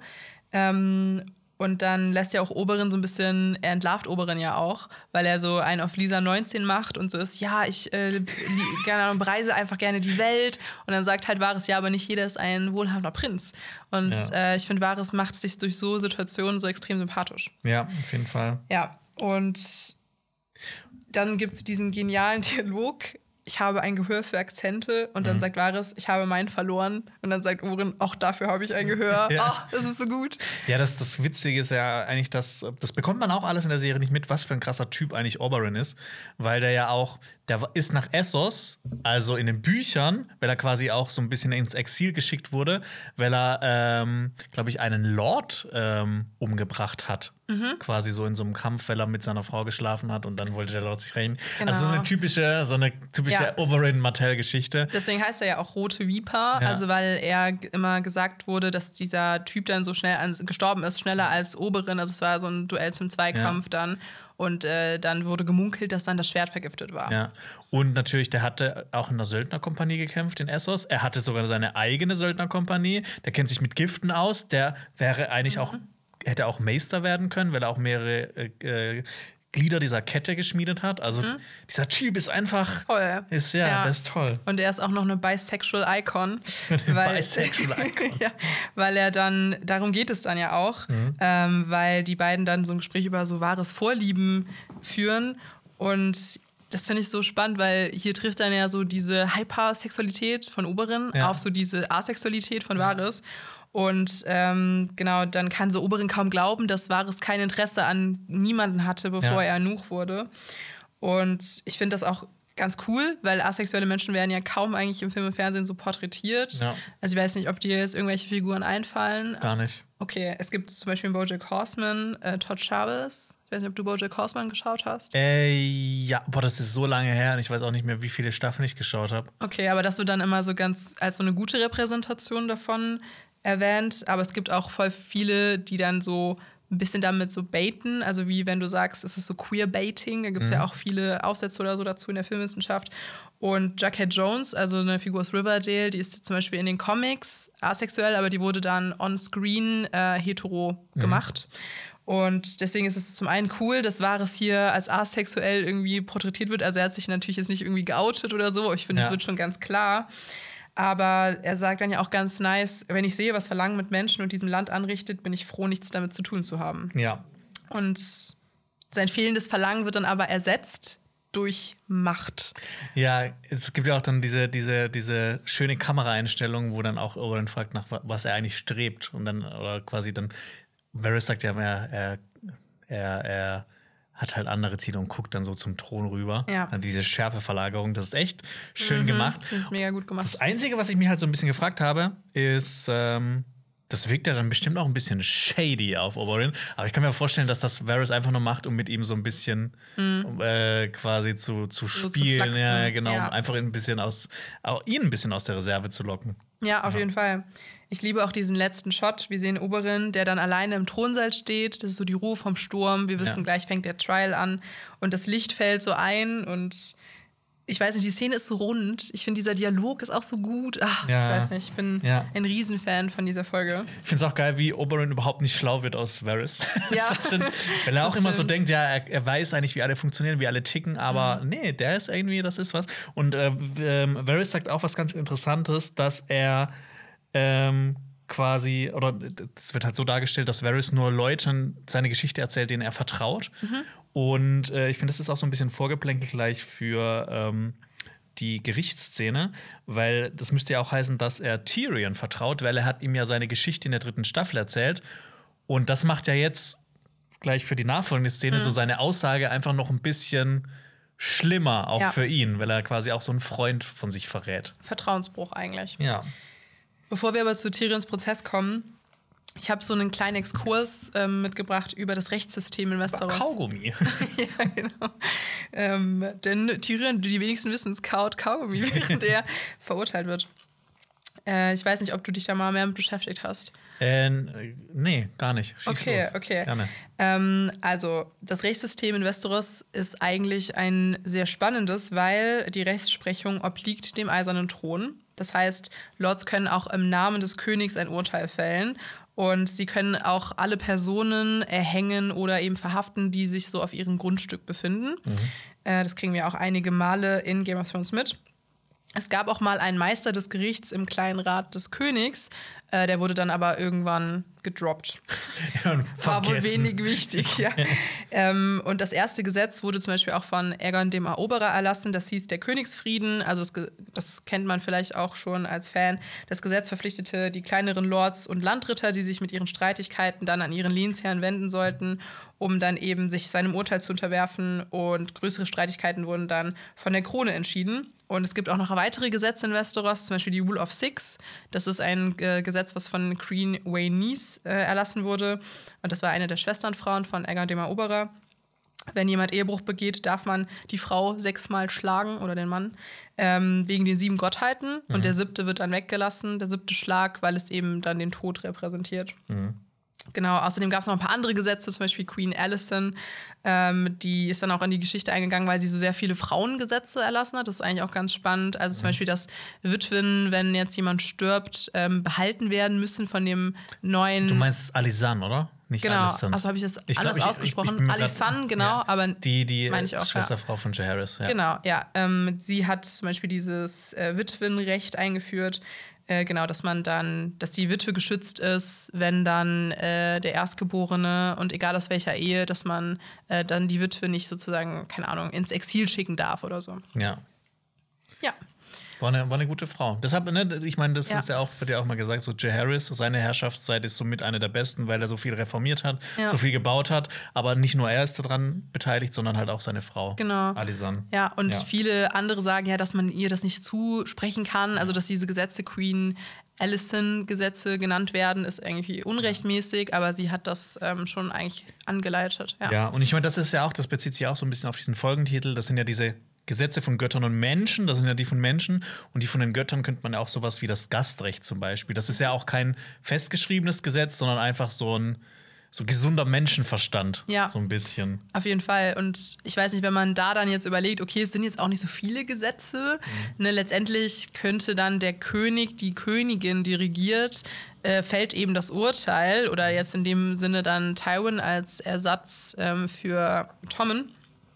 Und der hat dann schon die Übermacht. Und ich glaube, das ist dann alleine aus so einer heutigen Perspektive kann man schon mal hinterfragen. Und das wird ja auch hinterfragt. Keine Gewaltenteilung in Westeros, das kann doch nicht wahr sein. Ja, genau. Ähm, Tyrion ist ja auch in seinem Verlies ja. und wird dann von Jamie für seinen Prozess abgeholt. Und Lass mich raten, ich wurde begnadigt. ja, das ist auch ein guter, guter Gag ja, am Anfang, ja. ja. Und ich finde auch so, dann sehen wir diesen Close-up auch erst von Jamies Gesicht und das ist, wird so gut gespielt von beiden. Also egal was alle Folgen, die, äh, alle Szenen, die jetzt folgen, sind extrem gut. Schauspiel ist on fire und äh, Nikolai Costa-Waldau kann ganz gut äh, transportieren, finde ich, dass er seinen Bruder liebt. Und ja, dann sagt er auch noch am Ende, äh, wir wollen Vater nicht enttäuschen, weil er kriegt sogar so Handschellen angelegt. Ja, das ist auch nur so, bescheuert. das ist auch so reine, reine Show. Ich meine, Ja. das ist Tyrion. Klar, der kann gut mit einer Axt umgehen, aber als ob der jetzt irgendwas machen würde. Das ist einfach nur eine Demütigung. Genau. Ja, und einfach noch, also noch, noch mal mehr so ein Machtgefälle zu, zu zeigen. Und ich habe übrigens, ich habe noch ähm, äh, zwei, drei Fun Facts zu Jamie Lannister mitgebracht. Fun Fact Voraus. Nummer eins. Ähm, Aerys, der ihre König, der Zweite, der hat bei der Geburt von Jamie und auch von Cersei, weil die sind ja Zwillinge, äh, der hat jeweils das Gewicht der Babys in Gold denen schicken lassen. Wow. Also ich hätte das auch gern. Was du ein schweres Baby oder ein leichtes? Ich habe keine Ahnung. Okay. Auch wenn ich mal höre, ach ja, das Baby war 3,5 Kilo. Ich, so, ich, ich habe überhaupt keine Relation. Was Ich ist finde das? aber- Ist viel oder wenig? Ja, manchmal ist das auch so unfassbar viel. Also ich finde, manche kommen dann um die Ecke und sagen, ich wog 8 Kilo als Baby. Und ich bin immer so, was? Das klingt so schlimm. Ähm, die Mutter von Jamie, Joanna, die wollte ihn ursprünglich mit Elia Martell vermählen. Äh, hat aber nicht geklappt. Mhm. Und äh, zwischendurch sollte er auch mit Lisa Aaron verheiratet werden. Sich Mhm. das jetzt vorstellt. Unfassbar. ja. Ja, Hätte alles anders kommen können. das stimmt. Ist auch mal witzig, so ein Video. Was wäre, wenn äh, Jamie Elia Martell geheiratet hätte? Das wäre cool. Sollte Elia nicht auch mal ähm, Tyrion heiraten und dann wurde das auch als Affront aufgefasst. Ich, ich, ich bin mir gerade nicht sicher. Habe ich irgendwie auch gelesen. Vielleicht das ist auch Fake News, Ja. aber Aber ich meine, guck mal, wenn Jamie Elia Martell geheiratet hätte, dann wäre Dorne und die Lannisters wären eher verbunden gewesen. Hm. Dann hätte sich Dorne nicht auf die Seite des Königs geschlagen. Dann wäre äh, Elia Martell und ihre Kinder wären nicht umgebracht worden. Dann hätte die ja Kinder gehabt mit Jamie Lannister. Dann wäre das alles, äh, wäre alles viel dann, besser gewesen ja, wahrscheinlich. ja, ja, so dieses, was hätte passieren müssen oder auch so dieses. Ähm, Oder Roberts Rebe- Rebellion wäre dann niedergeschlagen worden, weil die Lannisters dann auf Seiten. Nee, Moment. Das ist kompliziert. Okay, wir machen ein eigenes Video zu. Das ist, ja, das machen ein für das Video dazu. zu weit. Es gibt doch auch dieses Meme, so dieses, keine Ahnung, nett, vertraut nicht Littlefinger und dann so Credits. The End. Ja. Er wird dann von zwei Wachen in den vollen Saal geführt. Also das Publikum, also die Bürger und Bürgerinnen von äh, King's Landing sind auch anwesend. Würdest du sagen, dass das Bürgerinnen und Bürger sind und nicht eher so der Adelige, Hofstaat? Hofstaat. Also ich hätte es eher so, ich hätte daraus interpretiert, dass das der Hofstaat ist, Mhm. weil er ja auch quasi nachher gegen die austeilt. Das stimmt. Aber ich finde, es, es symbolisiert für mich auch eher so die Bevölkerung von King's Landing, die Tyrion dann ja auch äh, beschützt hat so und dann anklagt. Also voll. Aber natürlich wahrscheinlich eher der Hofstaat und Adelige, weil jetzt irgendwer aus Flohloch, glaube ich nicht, dass der dann da sitzen darf. so. Und jemand, das fand ich ganz lustig, schreit im Hintergrund Kingslayer. Und ich bin so, okay, das könnte jetzt auf Jamie und auf Tyrion zutreffen. Ja, die Kingslayer Brothers. Ja, schon ein guter Titel. Ja, und auf dem Thron sitzt Tommen und Baratheon. Ja, genau. Und daneben stehen auch Marjorie Tyrell und die Bruder Loras. Loras? Loris. Ihr Bruder Jonas. Cersei und auch Jamie ähm, stellt sich dann da an die Seite und eben auch die zwei Richter, Mace Tyrell und Oberin Martell. Tom ergreift dann das Wort und rattert so eine Rede runter, ähm, dass dann seine Hand Tywin Lannister an seiner Stadt den Prozess leiten wird. Und das ist ja auch das erste Mal, dass Tyrion ihn als König sieht, weil er war ja eigentlich die ganze Zeit während seiner Krönung und so Ja. ähm, in Gefangenschaft. Ich habe mir auch immer gedacht, das wird jetzt auch nicht so erzählt, aber dass das bestimmt Tom auch nicht gefallen hat, weil der ja eigentlich seinen Onkel auch immer sehr gern hatte. Und man hat ja auch schon in früheren Staffeln gesehen, sehen, dass Tyrion und er eine, eine gute Beziehung zueinander ja. haben. Und das wird so durch subtile Blicke, finde ich, geäußert, weil Tyrion ihm ja auch so ein bisschen zunickt, so nach dem Motto, ja. du hast deinen Job gemacht, ich bin dir nicht böse. Ja. Übrigens nochmal zu Loras Jonas. Wir hatten in der letzten Folge was, da, da hat mich Albert drauf, äh, das, das nimmt mich immer noch mit. Was denn? Äh, der hat mich auf was aufmerksam gemacht, und zwar Janice Flint. Ja. Wenn man in Janice die Buchstaben umdreht, kommt Jonas raus. Stimmt. Weil ich Jonas Lind und das haben wir gedacht, so, Janice Lind ist nicht gerade die tollste Figur. Ist das nicht deine Lieblingsfigur? Nee, gar nicht. ähm, meine auch nicht. Ja, Tyrion ist des Königsmordes angeklagt. Regizid, Regicide. Ein gutes Wort. Ja, und ich habe da einen kleinen Exkurs. Zu Regiziden? Ja, zu Regiziden. Ich bin gespannt. Und das wird, das wird grausam und blutig. Ah, toll. Ja. Also, ähm, Königsmorde sind in unserer Welt auch deshalb ich sage auch ganz, in, in, unserer Welt. Kommt mit auf die Erde. Wir haben jede Woche einen Königsmord in unserer ja. Welt. Ja. Äh, das ist vor allem deshalb so schlimm, weil ja Könige durch das Gottesgnadentum, also von Gott, auserwählt wurden. Das heißt, wenn man äh, einen Königsmord begeht, stellt man sich auch gleichzeitig, also man tötet nicht nur einen Menschen, man tötet auch, äh, man, man, setzt sich gegen den Willen von Gott ein. Mhm. Ähm, und in unserer Geschichte ist das vor allem ähm, vor 1200 passiert. Also, oder vor 1200. Ähm, vor 3000 Jahren. Ich habe eine Statistik gesehen. Zwischen dem Jahr 600 und dem Jahr 1200 wurden knapp 22 Könige durch Königsmord ermordet. Also nicht in der Schlacht oder sowas, sondern wirklich aktiv für mit so ein, Gift. Ja, oder mit, äh, durch den Herrscherwechsel oder sowas. Wow, okay. Ja. Und ähm, genau nach äh, 1200 wurde es ein bisschen weniger und das hatte vor allem den Grund, weil es klare Regeln gab für die Erbfolge. Und das ist ja auch so eine Sache bei Game of Thrones, das führt ja auch immer hier ins Verderben, so mhm. wegen der Erbfolge, weil da irgendwas, irgendwas nicht ganz koscher ist. Ja. Und ähm, bist du bereit für Mittelalter-Torture-Shit? Ich bin immer bereit für Mittelalter-Torture-Shit. Also. Solange es um Streckbanken geht, bin ich dabei. Nee, viel besser. Viel besser. Oh, das wird, das wird, da wirst du richtig. Ach, die Schande, okay. Ich habe äh, ein Beispiel einer Bestrafung für einen Königsmord mitgebracht. Mhm. Und es ist besser, krasser als vier, vier Teilen viel krasser. Wenn es jetzt vier Teilen wäre, Also, nee, also vier Teilen ist, ist ein Teil davon. Ach, ah, ein Teil. ein Teil Stufe 1. Stufe 1. Okay. Also, Robert François Damiens versuchte, Ludwig den 15. zu töten. Also, jetzt nicht mal geschafft. Ist das der Sonnenkönig? Nee, das war Ludwig der 14., oder? Ja, genau. Ja. Ähm, GCLK. Das ist dann Ludwig der äh, Sonnenuntergangkönig. Äh, Ludwig XIV. Genau. Ähm, und also, zuerst wurde dieser, äh, der, der Robert, der Robert, Robert François, der wurde erstmal mit glühenden Zangen gefoltert. Mm. Also schon mal, mm. ich meine, das schon allein wäre eigentlich schon nett. Dann äh, in seiner Hand musste er das Messer halten, mit dem er Ludwig den 15. töten wollte. Mhm. Und weißt du, was die mit dieser Hand dann gemacht haben, mit diesem Messer? Nee. Die wurde mit Hilfe von Schwefel, Blei und geschmolzenem Wachs verbrannt. Ach du Schande. Dann wurden in seine Wunden kochendes Öl gegossen. Hm. Dann wurden ähm, äh, seine Gliedmaßen an Pferde gebunden, um ihn zu vierteilen. Das hat aber stundenlang nicht geklappt. Deshalb wurden ihm die Gelenke nach Stunden gebrochen äh, und durchtrennt. Und er wurde zum Applaus der Menge gevierteilt.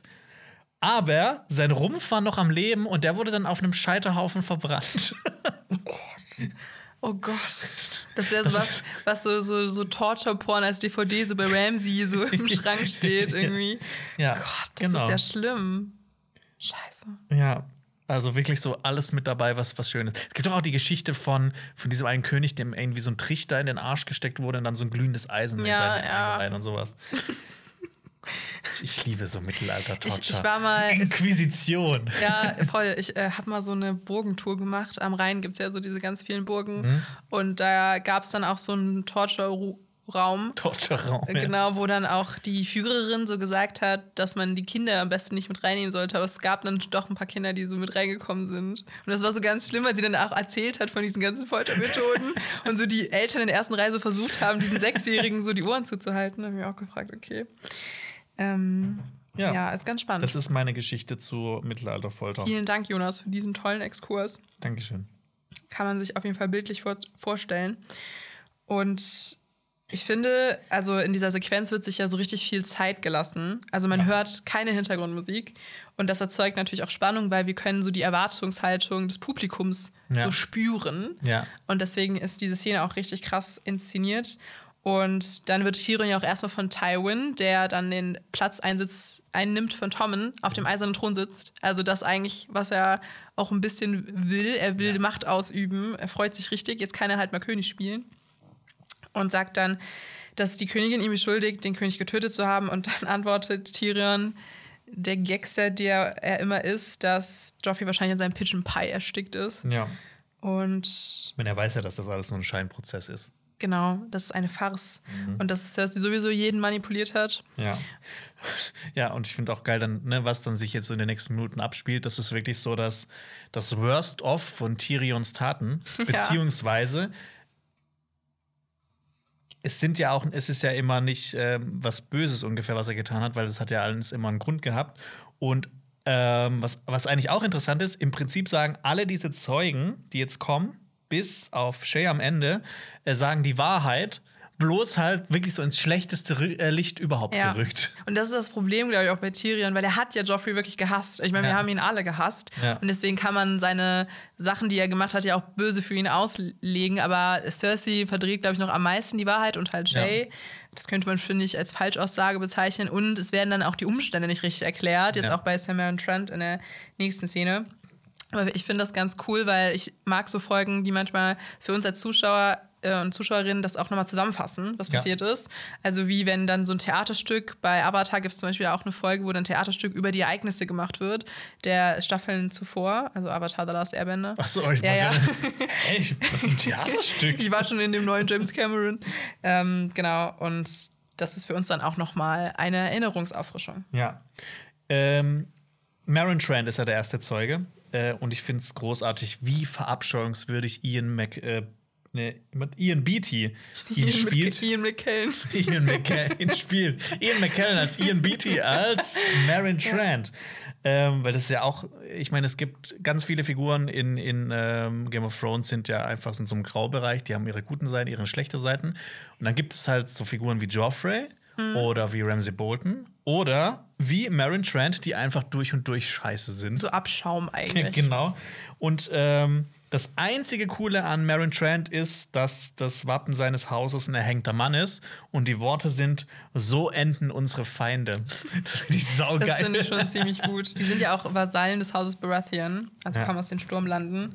Und ich finde auch, man hasst ihn ja so. Er war ja das Werkzeug von Joffrey, Sansa zu misshandeln. Und ich meine, die haben es ja noch in, in der fünften Staffel einfach noch mal fünften Staffel oder sechsten Staffel dann einfach noch mal ein bisschen draufgesetzt, dass man einfach merkt, dass er auch noch pädophil ist. Genau, also so schlimmer, also so Kick the Dog mäßig, ja. ähm, aber dann mal zehn. Und was sagt er aus? Er berichtet dann auch von Blackwater Bay. Äh, ne, da habt ihr ja schon viel drüber geredet, mhm. Alpas Lieblingsfolge. Ähm, das, da hat er ja Joffrey ins Gesicht geschlagen, also Tyrion, und ihn einen Idiot genannt und Dummkopf. Und genau das, er hat ihn ja auch dann noch mit dem irren König verglichen in dieser Szene, wo er Sansa geschlagen hat. Und genau, Tyrion hat ihn ja auch damals gedroht, ihn hinrichten zu lassen. Und wir als Zuschauer und Zuschauerinnen wissen ja, dass das der Grund ist, wieso er so schlecht gegen Tyrion aussagt. Und wir waren ja bei all den Dingen dabei. Wir können das anders bewerten und einschätzen. Ähm, Tyrions Reaktion war ja in beiden Fällen mehr als gerechtfertigt. Ja, so. auf jeden Fall. Und ja, das ist der erste Zeuge. Mhm. Dann kommt Pycelle und wir wissen ja, er ist den Lannisters sowieso unterwürfig. Also er hat ja literally äh, König Ares damals auch verraten, indem er halt Tywin Lannister die Tür geöffnet hat mhm. äh, oder ihn überredet hat, die Tür zu öffnen, weil als er vor den Toren von Königsmund stand. Ähm, also das heißt, wir wissen, okay, Pycelle wird jetzt auch nicht in favor of Tyrion aussagen. Mhm. Und dann liest er so diesen Bestand an Giften vor, das ist auch so ein kleines Humorelement, weil das ja ewig lange ja, dauert. So langweilig ist und der sich auch mal wieder verliest und ja, genau. langweilige Stimme hat. Äh, ja, über Gifte haben wir in der ersten Folgenbesprechung, also über Alpas Lieblingsfolge. 2.9 haben ja. wir schon ausführlich genau. drüber geredet. Und er bestätigt aber auch, dass Joffrey vergiftet wurde. Und zwar an einem Gift mit dem Namen der, Wir der Würgler, heißt der es auf Würger. Deutsch? Der Würger. Der Strängler. Der Strängler. Ja. Jonas mag coole Gegenstände aus Game of Thrones. Äh, er zieht ja dann diese, dieses, äh, dieses, diese Halskette raus. Auch so eine Armtasche. Ich fand das voll cool, diese Armtasche, dass es sowas gibt. Dass er, Wie so ein Zauberer. Ja, genau. Ja. Dass er in, so, in seinem Ärmel so eine Tasche hat. Das mo mochte ich. Also das magst du nicht, die Kette. Nee, die Kette ist mir egal. Nee, ich mag die Tasche. so. Es ist nicht cool, wenn ich jetzt hier aus der Tasche plötzlich irgendwie Wenn du das jetzt Stück vorbereitet Käse hättest, zaubern würdest oder so. so ein Stück Brot, was du einfach abbeißt. Ja. Ähm, Und Genau. Ja, äh, genau, äh, er sagt ja aus. Und es gibt eine Dialogzeile von ihm und ich finde, das ist so gut gesprochen, also und so ge gut gespielt. Ich weiß nicht, ob du äh, auch das auch du meinst, ja. ähm, bla bla bla. And used to strike down the most noble child the gods ever put on this good earth. Ja, ich liebe, ich, ich finde es auch so, so funny, weil. Gut delivered. Ja, voll, weil man ja auch dann merkt, da kann man einfach nur lachen. Also selbst Ja. Jamie, ja, Ja. steht da und denkt so, das war nicht, das ist nicht wahr. Most noble child. ja. Also Ja. jeder hat, glaube ich, Joffrey gehasst, selbst seine Eltern. Übrigens, äh, der Satz kommt auch so eins zu eins in den Büchern vor. Mhm. Ja. Ja. Eigentlich einer der besten Dialoge, finde ich generell, kommen ja meistens in den Büchern vor. Ich finde aber generell, die Szene ist so gut gemacht, weil ähm, das könnte ja auch ziemlich langweilig sein, immer wieder dieselben Zeugen aufzurufen und wie das inszeniert ist, ist es ja auch sehr intelligent, weil jetzt in dem nächsten Shot zum Beispiel sehen wir auch zunächst erstmal Cerseys Stuhl und hören so Cerseys Stimme auf, aus dem Off. Ja. Und das ist ja so eine gute Abwechslung für uns, weil wir durch diesen Shot schon merken, ah, okay, sie ist die nächste Zeugin Ja. und wir können natürlich auch Lena Headys Stimme identifizieren. Ja, das ist einfach mega clever gemacht. Genau. Ah, Also abwechslungsreif. Ja. Eben, ja. Ich, ich weiß nicht, wie es bei dir ist. Magst du eigentlich so Gerichtsfilme? Ich finde nämlich Gerichtsfilme mega geil. Same. Ich, kann, ich kann, mir, kann mir das immer wieder und ganz, wieder und wieder ganz ehrlich, die. Zwölf Geschworenen, eines der besten Filme überhaupt. Auf jeden Fall. Ich liebe den, ja. Aber auch die ganzen hier von John Grisham, die ganzen, äh, der Regenmacher, die Jury und sowas, Mhm. Ja. das, ich, das liebe ich auch. Ja, ich auch. Ich habe auch so ein kleines Herz für so, so ähm, Anwaltsserien. Also Suits habe ich auch so richtig krass gesucht. Nee, da- das habe ich überhaupt okay. gar nicht. Na Nee. gut. Sorry. Alles kann ich, gut. Kann ich nicht, kann ich Kein nicht dienen. Ja, und sie sagt dann ja auch nochmal Tyrions Drohung ihr gegenüber während der Schla Schlacht von Blackwater Bay.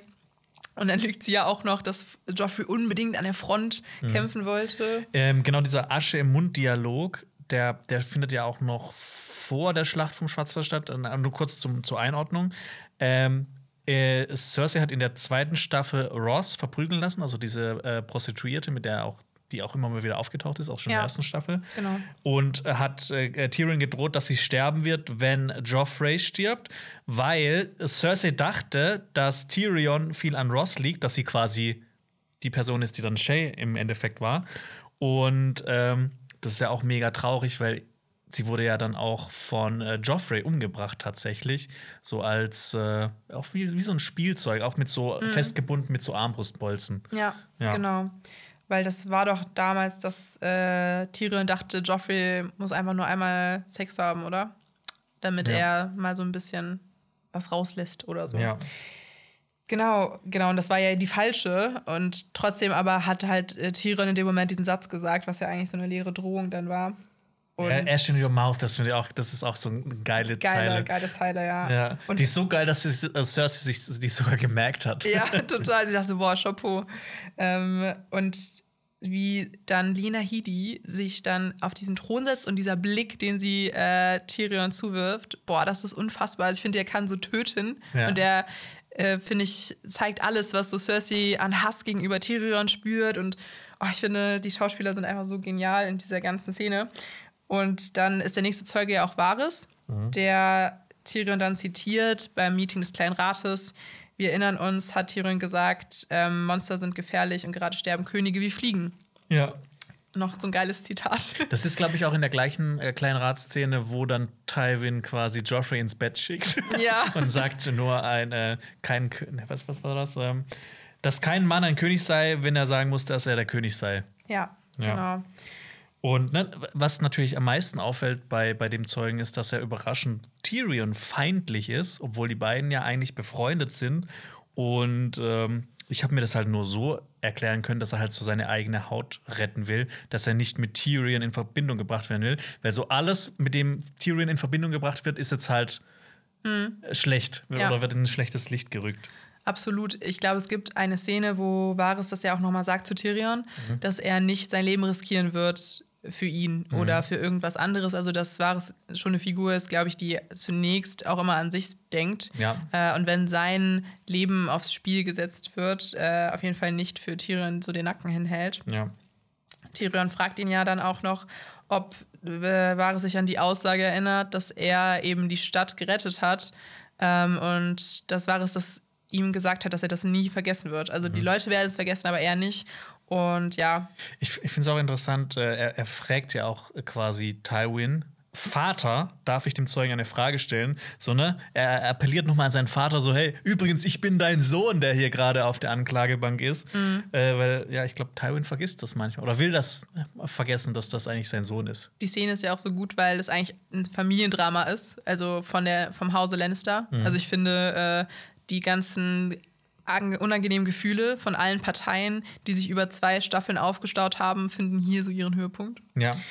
Und ähm, auch dieser Satz, äh, Tyrion fragt ja das mit den Geschichtsbüchern, dass er dann nicht wahrscheinlich nicht vorkommen wird. So wie in der scheiß beschissenen achten Staffel, wo Tyrion dann wirklich nicht in den Büchern vorkommt, was so ein Bullshit ist. Ich weiß auch nicht, was die damit aussagen wollten. Das war einfach nur so ein, ah, jetzt machen wir noch einen, einen letzten Gag auf Tyrions Kosten. Mm, ja, Dass alle drüber lachen und so, hahaha, guck dir den an. ja, der war, glaube ich, nur noch lächerlich dann. Seine Figurenentwicklung ist auch stocken, ins Stocken gekommen mhm. ab der vierten Staffel. Also ab der fünften. Ja, alle sind dumm geworden dann plötzlich. Genau, es, es gibt auch, auch diese Memes, irgendwie so Tyrions Intelligenz in den ersten paar. Staffeln und dann so, ja.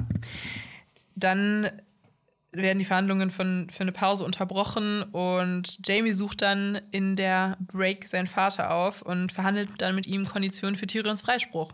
Ja. Ich, ich mag es voll gerne, wie Jamie auch mal seinem Vater, der eigentlich so dieser übergroße, mächtige Typ ist, einfach mal Kontra geben kann. Ähm, und ne, manche werden sich auch fragen, so, warum wird Jamie eigentlich nicht sowieso das Oberhaupt der Lannisters? Natürlich ist er natürlich in der Königsgarde, aber der Hauptgrund dafür ist eigentlich, warum er auch in der Königsgarde überhaupt ist, ist, dass er immer bei Cersei sein will. Mhm, weil genau. er sie liebt und weil er sie hasst. Und weil er sie liebt und weil er sie hasst. Ja, ja, das ist so ein. Nee, nicht Enemies to Lovers. ein äh, Siblings to Lovers. Ähm, und ich meine, Tywins größter Traum ist es ja, dass Tyrion äh, weg ist vom Fenster mhm. und Jamie eben den Platz einnimmt als rechtmäßiger Erbe von Casterlystein. Und dass seine Enkelkinder auf dem eisernen Thron sitzen. So, ja. und Jamie bietet ihm ja dann genau das an, was er immer wollte. Und Tywin ist dann auch nicht so geschickt in der Delivery, finde ich, weil äh, Jamie ähm, ne, schlägt das dann vor und Tywin sagt so ein bisschen zu schnell ja. ja, genau. Ja. Das ist genau das, was ich eigentlich die ganze Zeit geplant hatte. Und man merkt auch in Jamies Blick, er realisiert, dass das alles nur ein Spiel war von Tywin, ja. äh, der damit gepokert hat, dass äh, Jamie das eben anbietet oder dass es zumindest zu dieser Situation kommen wird. Ja. Genau, und dann gibt es wieder mit dem, äh, mit dem Motiv der Folge ein Dialog, der ganz spannend ist, weil ähm, dann Jamie Tywin vorwirft, dass die Hinrichtung von Tyrion eben kein ein Mord wäre mhm. und Tywin entgegnet, es wäre kein Mord, es ist Gerechtigkeit. Mhm. Also es wird einfach mit diesem Wort um sich geworfen und ähm, diese ganzen Menschen, die diese, diese Sachen gerade entscheiden, sind ja auch fehlbar und manipulierbar. Also das kriegen wir ja mit, dass der ganze Prozess eigentlich gezinkt ist. Und genau, Tywin beruft sich dann auf diese Gesetze und seine Pflicht als Hand. Und ähm, Jamie weiß eben, dass er das auch nur ausnutzt und das unter diesem Vorbehalt einfach sagt und in Wahrheit eigentlich die Mächtigen sich immer zurechtbiegen können, was dann gerecht ist. Mhm. Und Hinrichten und angemessene Strafe liegen dann so näher beieinander, als man denkt. Mhm. Ich finde es auch interessant, ich glaube, in der Szene sagt er ja auch so, ne, der Erik König wollte, ich eigentlich, wollte eigentlich, dass ich deinen Kopf ihm auf einem Silbertablett serviere. Und ich frage mich, ob es diesen Dialog überhaupt schon mal gab, dass das Jamie mal überhaupt seinem Vater mitgeteilt hat. Übrigens, der Erik König wollte, dass ich dich enthaupte. es wirkt so, als wäre das jetzt so News für Tywin. Ne? Ja, als wäre der ja. so, ach krass, danke. so, ah, okay. Heftig. Ja, nett. Ja. ja. Aber solange du deine Füße unter meinem Tisch hast, äh, hilfst du mir gefälligst. Ja, ich finde, das ist so dieser Patriarch Tywin, ja. der so seine Dynastie will. Und es stimmt ja auch schon, wenn äh, Tyrion tot ist und Jamie immer noch ähm, bei den Goldröcken, dann sieht es schlecht aus für Tywin. Bei der Königsrade. Achso, sorry, meine ich ja. Königsgarde. Sorry. Was ja. habe ich gesagt? Goldrücke. Ja, Goldrücke. Ja. Bei der Königsgarde, dann äh, sieht es schlecht aus für Tywin, weil dann ne, gibt es halt keine ähm, Nachfahren. Ja. Zumindest nicht von seinen Kindern. Ich habe übrigens, ich habe noch eine Frage an dich. Mhm. Und zwar, wir wissen ja, dass Tywin irgendwann was mit Shay anfängt. Mhm. Glaubst du, dass die hier zu diesem Zeitpunkt schon irgendwie was laufen hatten? Oder glaubst du, dass das erst nach der Verhandlung kam? Ich frage mich immer, wann hat das eigentlich angefangen? Gute also, ne, Frage. hat quasi schon, äh, war sein Sohn vor ihm äh, vom Gerichtsstand und er hat schon quasi mit seiner Ex-Freundin geschlafen. Ich weiß es nicht. Vielleicht hat sich Tywin beim Prozess gedacht, Body Shay. Die ist ganz schön Shay. Shay. Shane. Also bei uns im Süden sagt man Shay. Ach, echt? Ja. Ah, okay. Ah, das ist ja Shay. Süß. Ja, ich, ich weiß es nicht. So oder so ist auf jeden Fall ziemlich assi. Und ähm, Jamie geht dann raus und spricht mit Tyrion und sagt ihm dann, äh, ja, mach einen Gnadengesuch. Äh, ich habe das mit unserem Ja. Dad geklärt und bitte einfach darum, zur Mauer geschickt zu werden. Und Tyrion ist erst ein bisschen kritisch, weil Ned Stark wurde dasselbe ja auch schon mal versprochen. Und Jamie beruft sich aber dann auf die Bromance der beiden und sagt, vertrau mir, ähm, wenn du jetzt ruhig bist, dann wird es klappen. So ein, so ein Augenzwinkern. Genau. Ja. ja. Es gibt ja auch äh, noch ganz wichtig, äh, Glockencounter. Äh, es, äh, Glocken leiten quasi so die, diesen äh, Wechsel von der einen Szene zur anderen ein. Ah ja, okay, alles klar. Ja. Ähm, dann ruft Tywin auch die nächste Zeugin auf. Ja. Und das ist der Moment, wo ich wirklich, äh, weiß ich nicht, nicht mehr sitzen bleiben konnte beim ersten Mal schauen. Weil diese Inszenierung ist wirklich so gut. Also wir sehen einen langsameren Kameraschwenk auf so Cersei und Jamie. Sie blicken nach vorne und wir sehen nur Tyrion. Wir hören so die Schuhe, die auf dem Boden klacken. Wir wissen nicht, wir wissen nur, okay, es ist gerade jetzt eine wichtige Zeugin oder ein Zeuge. Und dann sehen wir das als erstes in Tyrions Blick, weil er so, so schmerzerfüllt in die Kamera guckt. Und dann sehen wir erst Shay. Shay, genau. Ähm, auch noch mal kurzer Recap, was eigentlich zwischen denen passiert ist. Am Anfang der vierten Staffel hat äh, Tyrion mit Shay Schluss gemacht und sie halt extra so verletzt und beschimpft, damit sie halt überhaupt erst geht. Aber das hat er halt alles gemacht, um sie zu beschützen. Ja. Was irgendwie, was ja so, richtig tragisch ist und so richtig Ja. traurig für, für die beiden. Auf jeden Fall. Ja. Und das ist ja auch ein Plot-Twist für uns, Ja. weil wir ja auch dachten, er hat sie weggeschickt. Und äh, er hat sie ja dann auch so Hure genannt und sie damit gesagt, dann auch mit verletzt. wie vielen Männern hast du geschlafen? 500? 5000? Und ähm, was ich auch interessant fand, ich habe die Szene nochmal angeschaut, der konnte ihr während diesem Schlussmachen nicht, in die, Augen, schauen. Ja. Und ähm, das, diese Musik, die jetzt auch kommt, die jetzt äh, als Shay ein, äh, eintritt in den Gerichtssaal oder in den großen Saal, das ist genau die gleiche auch von der Szene, in der die Mhm. beiden Schluss gemacht haben. Das ist auch so eine schöne, ähm, schöne Rahmenhandlung, ne? Ja. Genau, und wir sehen auch förmlich, wie dann das Tyrion zerbrechen lässt. Also, dass Shay jetzt gerade gegen ihn aussagt. Mhm. Sie sagt, dass äh, Tyrion Joffrey getötet habe, weil äh, Sansa Rache wollte an den Toten von ihrem Vater und ihrem Bruder und Mhm. dass Tyrion jeden da gehasst hat, also Tywin, Cersei, Mhm. Joffrey und dass er das Gift gestohlen hat und dann Joffrey eben in den Wein getan hat. Mhm. Und das Schlimmere ist dann ja auch noch, dass sie ihn so demütigt, indem sie ihm dann auch so, so Details von deren Beziehungen auch öffentlich So, erzählt. so ganz Intimes. Genau, Ja, ja das ist auch mit das Schlimmste. Ähm, ich ich finde auch, es gibt diesen Moment ähm, dieser Frage von Tywin, ob Shay Tyrion kennt. Also quasi erstmal so, um Mhm. das Ganze zu etablieren. Und es gibt diesen kurzen Moment, sie überlegt noch ganz kurz. Also sie sagt nicht direkt, ja, ich kenne ihn, sondern sie überlegt und guckt so und sagt dann ja, dass sie ihn kennt. Und ich finde es auch echt äh, toll gespielt von Sibel Kekili. Ja. Ähm, ja, weil sie auch ne, einfach noch mal so überlegt, so soll ich das jetzt wirklich tun? Weil auch alles, was sie halt sagt, wirkt wie so ein einstudiertes Geständnis. Mhm. Außer wenn sie jetzt zum Beispiel so, so diese intimen Sachen sagt. Das ist ja sowas, ich glaube, das ist so noch so ihr eigener Teil, so dieses Verletzte Ja. in ihr, was noch so Genau. rauskommt. Und die Figur ist ja so viel ambivalenter. Da hattet ihr auch schon mal drüber geredet, wie in den Büchern, weil äh, sie ja da auch eigentlich schon so ein bisschen rationaler ist. Also sie ist ja nicht so verletzt, zum Beispiel als Tyrion Sansa heiratet. Die ist Und- überhaupt nicht verliebt in ihn, die liebt ihn überhaupt ja. gar nicht. Und das wird Ja. halt da klarer und da wird es auch noch mal plakativer, dass Tyrion sich eigentlich selbst so sehr reinreden muss, Mhm. dass er Shay irgendwie liebt oder vertraut oder dass das dann irgendwie so was anderes ist für ihn. Ja. Ähm, und hier ist das halt, hat nochmal viel mehr, viel mehr Layers. Und äh, gerade wenn sie ihn dann nochmal anblickt und sagt, äh, ich bin eine Hure, mhm. erinnerst du dich? Mhm. Äh, was dann ja wieder anspielt auf diesen Dialog der beiden, wo er sie weggeschickt hat, äh, da merkt man richtig, dass sie verletzt ist. Ja. ja. Und äh, auch in ihren Aussagen, die sie sagt, also sie lügt eigentlich meistens wie gedruckt, also bei diesem Geständnispart. Ähm, aber hin und wieder gibt es halt auch diese kleinen Wahrheiten, die dann quasi so dieses, mhm. diese, diese, dieses, diese Prise an Wahrheit reinstreuen, wenn sie halt von diesem Skript abgeht, wenn es um diesen Intimsachen ja, geht. Genau. Ähm, und ähm, sie weiß ja eigentlich ganz genau, was Tyrion gemacht hat. Sie weiß ja, dass sie hier gerade lügt. Und Sibel Kekili hat auch, glaube ich, in dem äh, Inside the Episode gesagt, äh, dass sie ähm, halt verletzt und wütend ist, also Shay, mhm. und dass Cersei sie wahrscheinlich halt bedroht hat, gesagt, dass wenn du ja. nicht die Aussage machst, dann wirst du sterben. Genau. Weil man, man, könnte ja vielleicht auch meinen, dass äh, Tywin das vielleicht so ein bisschen eingefädelt hat, mhm. aber wahrscheinlich ist es äh, Cersei, die halt quasi ihr gedroht ja. hat, du wirst jetzt sterben oder du sagst gegen Tyrion aus. Genau. Ich weiß aber auch noch, dass beim ersten Mal schauen meine ähm, initiale Reaktion eher auch so war, okay, das ist für mich jetzt so sehr krass, dass sie so ähm, ihn da auflaufen lässt.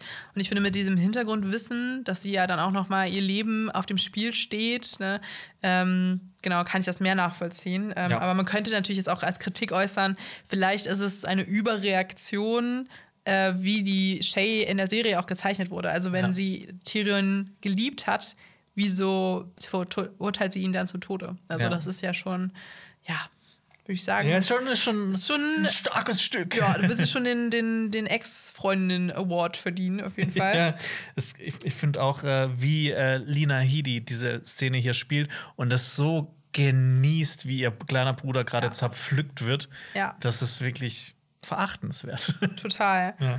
Und wir sehen auch, Tyrion ist wirklich ja in ihm brodelt ist. Also er hat, mhm. glaube ich, genug davon, ähm, die ganze Zeit beschuldigt zu werden.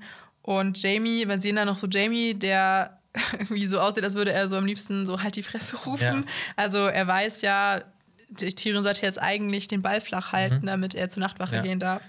Und diese Rede, die jetzt folgt, die hat wirklich so Fernsehgeschichte geschrieben, finde ich. Ich hätte, ich hätte noch ein paar äh, Kleinigkeiten zu davor noch. Ach so, ja, okay, ja, dann hau die raus. Okay, also, ähm, ich finde es einerseits wieder witzig, mhm. wie ähm, also sie sagt ja, dass sie, ne, dass sie seine Hure war. Und wie ähm, Mace nochmal nachfragt, äh, was hast du gerade gesagt? So als ob er noch nie was von Prostitution gehört ja, hätte. Ja, das stimmt. Ja. ja. Ähm, genau dann, äh, genau diese ganzen Kleinigkeiten haben wir gesagt, so, ne, dass, mir, dass, äh, dass dieser Dialog aus der zweiten Staffel, dass sie ihn ficken soll, äh, als ob es die letzte Nacht seines mhm. Lebens wäre und sowas. Ähm, und die Leute fangen ja auch an zu lachen. Und Tywin schreit dann auch Silence. Also sagt erst so Silence, Silence! Und äh, das hat nicht nur den Hintergrund, weil das den Prozess stört, sondern weil Tywin Lannister allergisch ist gegen Lachen. Also extrem allergisch, weil sein Vater hat viel gelacht, er wurde auch viel ausgelacht und das hat ihn so gekränkt und so geformt, mhm. dass er selbst eigentlich nicht mehr lacht mhm. und dass ihn nur wenige Leute zum Lachen bringen konnten. Zum Beispiel Joanna, genau, seine, seine, Frau, Frau. Ja. Äh, die dann halt auch gestorben ist und mit ihr ist wahrscheinlich dann auch so ein bisschen sein Lachen gestorben. Deshalb, ne, wenn man ja, wenn ihr mal bei Tywin zu Besuch seid, lacht nicht so viel. Das ist dann nicht so gut. Aber ich meine, es gibt auch eine Szene, äh, wo Arya ihn zum Lachen bringt. Ja, so zum Schmunzeln. Ja. Genau, zum Sch jetzt ja. nicht schallendes Gelächter, aber. Ja, also einfach nur mal, dass man den Hintergrund weiß, so, äh, Tywin hasst es, wenn gelacht wird. Ja. Und ich meine, es wird ja auch gerade über ein Familienmitglied von ihm gelacht. Genau. Und ähm, das Ding ist ja auch, dass dann es schreit dann Silence, aber äh, Oberyn stichelt noch immer so ein bisschen mhm. nach, ne, ob sie das dann genau. wirklich gemacht hat und dann ja. lachen noch mal alle. Und das ist ja auch wieder typisch Oberyn, der keinen Sexjoke sich entgehen lassen will. Und in den Büchern ist das, meine ich ja, eher so, dass die Leute darüber lachen, dass ähm, Shay ja diesen äh, Spitznamen von Tyrion preisgibt. Ich glaube, dieser mein Riese oder Lannister, mein, Lannister-Riese. Also genau hier haben sie äh, äh, mein Löwe draus genau, gemacht und im, ja. im äh, Dings ist My Giant, mein genau. Riese, ja so irgendwas. Und das spielt ja dann auch nochmal auf seine Kleinwüchsigkeit an und dass mhm. die Leute sich darüber dann eben lustig machen, dass er ein Zwerg ist und dass ähm, genau diese, dieses Thema ist ja dann auch jetzt Teil von seinem Monolog. Ja.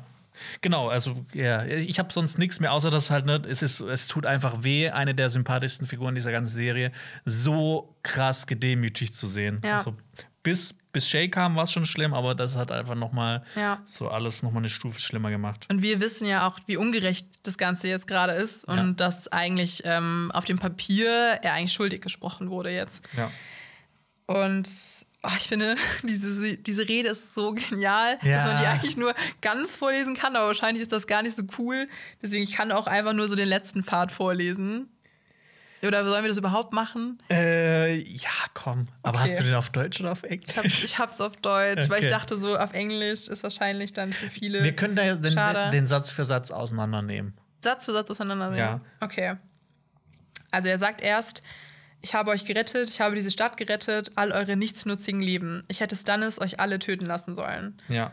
Und Also, ne, ich meine, während der Rede, er teilt ja gegen alles und jeden aus. Das ist Ja. jetzt, er, er teilt gegen diesen Hofstadt, gegen die Stadt aus. Dann teilt er noch, ja, okay, ja. ja. genau, dann sagt er, also, ne, dann rufen alle durcheinander und äh, dann sagt er, ähm, ja, Vater, ich bin schuldig. Schuldig ist das, was ihr hören wollt. Ähm, dann fragt Tywin nochmal nach, ihr gebt zu, den König getötet zu haben. Und dann sagt er, nein, dessen bin ich unschuldig. Ich bin eines viel schlimmeren Verbrechens schuldig. Ich bin schuldig, ein Zwerg zu sein. Ja. Und ich finde, das ist ja auch einfach, ähm, es passt so gut in diese Situation, aber es passt halt auch so gut in die Vergangenheit von Tywin und Tyrion, weil er war ja quasi sein Leben lang, hat sein Vater ihn gehasst, Ja. weil er quasi, also Tywin hat ihn ja dafür verantwortlich gemacht, dass seine geliebte Frau gestorben ist. Ja, Ja. genau. Und wir kriegen das ja auch in einer späteren Folge nochmal mit, als Oberin davon erzählt, als er das erste Mal äh, Tyrion äh, gesehen hat. Das ist auch einer der besten Dialoge, finde ich, zwischen den beiden Figuren, wo er dann sich breit erklärt dafür, der Champion zu sein ähm, für Tyrion, wo er dann erzählt, dass Cersei ihn ja schon so früh gehasst hat, einfach, weil genau er seine Mutter umgebracht hat aus ihrer Perspektive und alle gesagt haben, was für ein Monster Joanna Lannister geboren hat. Und dann war Tyrion halt einfach auch nur ein Kind. Und Ja. äh, die Martells fanden ihn sogar süß. Ja. Ja. Und ich- finde halt, ne, das ist so traurig, achso, das ist mit einer der trau- traurigsten Geschichten so in, in, in diesen ganzen, äh, in der Serien und in den ganzen Büchern. Ähm, ich finde, niemand kommt Tywin mehr nach als Tyrion. Also, und trotzdem hasst Tyrion halt so seinen eigenen Sohn. Ähm, ich würde halt behaupten, Tyrion ist so ein bisschen Tywin mit Herz. Ja, das stimmt. Ja. Das stimmt. Und ich glaube, das war ja auch immer die größte Krux, glaube ich, von Tywin Lannister, dass er nie gesehen hat, wie seine Kinder eigentlich, also wie seine Kinder, zum Beispiel Cersei, das wirft sie ihm ja auch einmal vor, dass er das nicht sieht, äh, wie gut geeignet sie ja eigentlich ist, dass sie weiß, wie sie das Spiel der Thrones, der Game of Thrones spielen muss.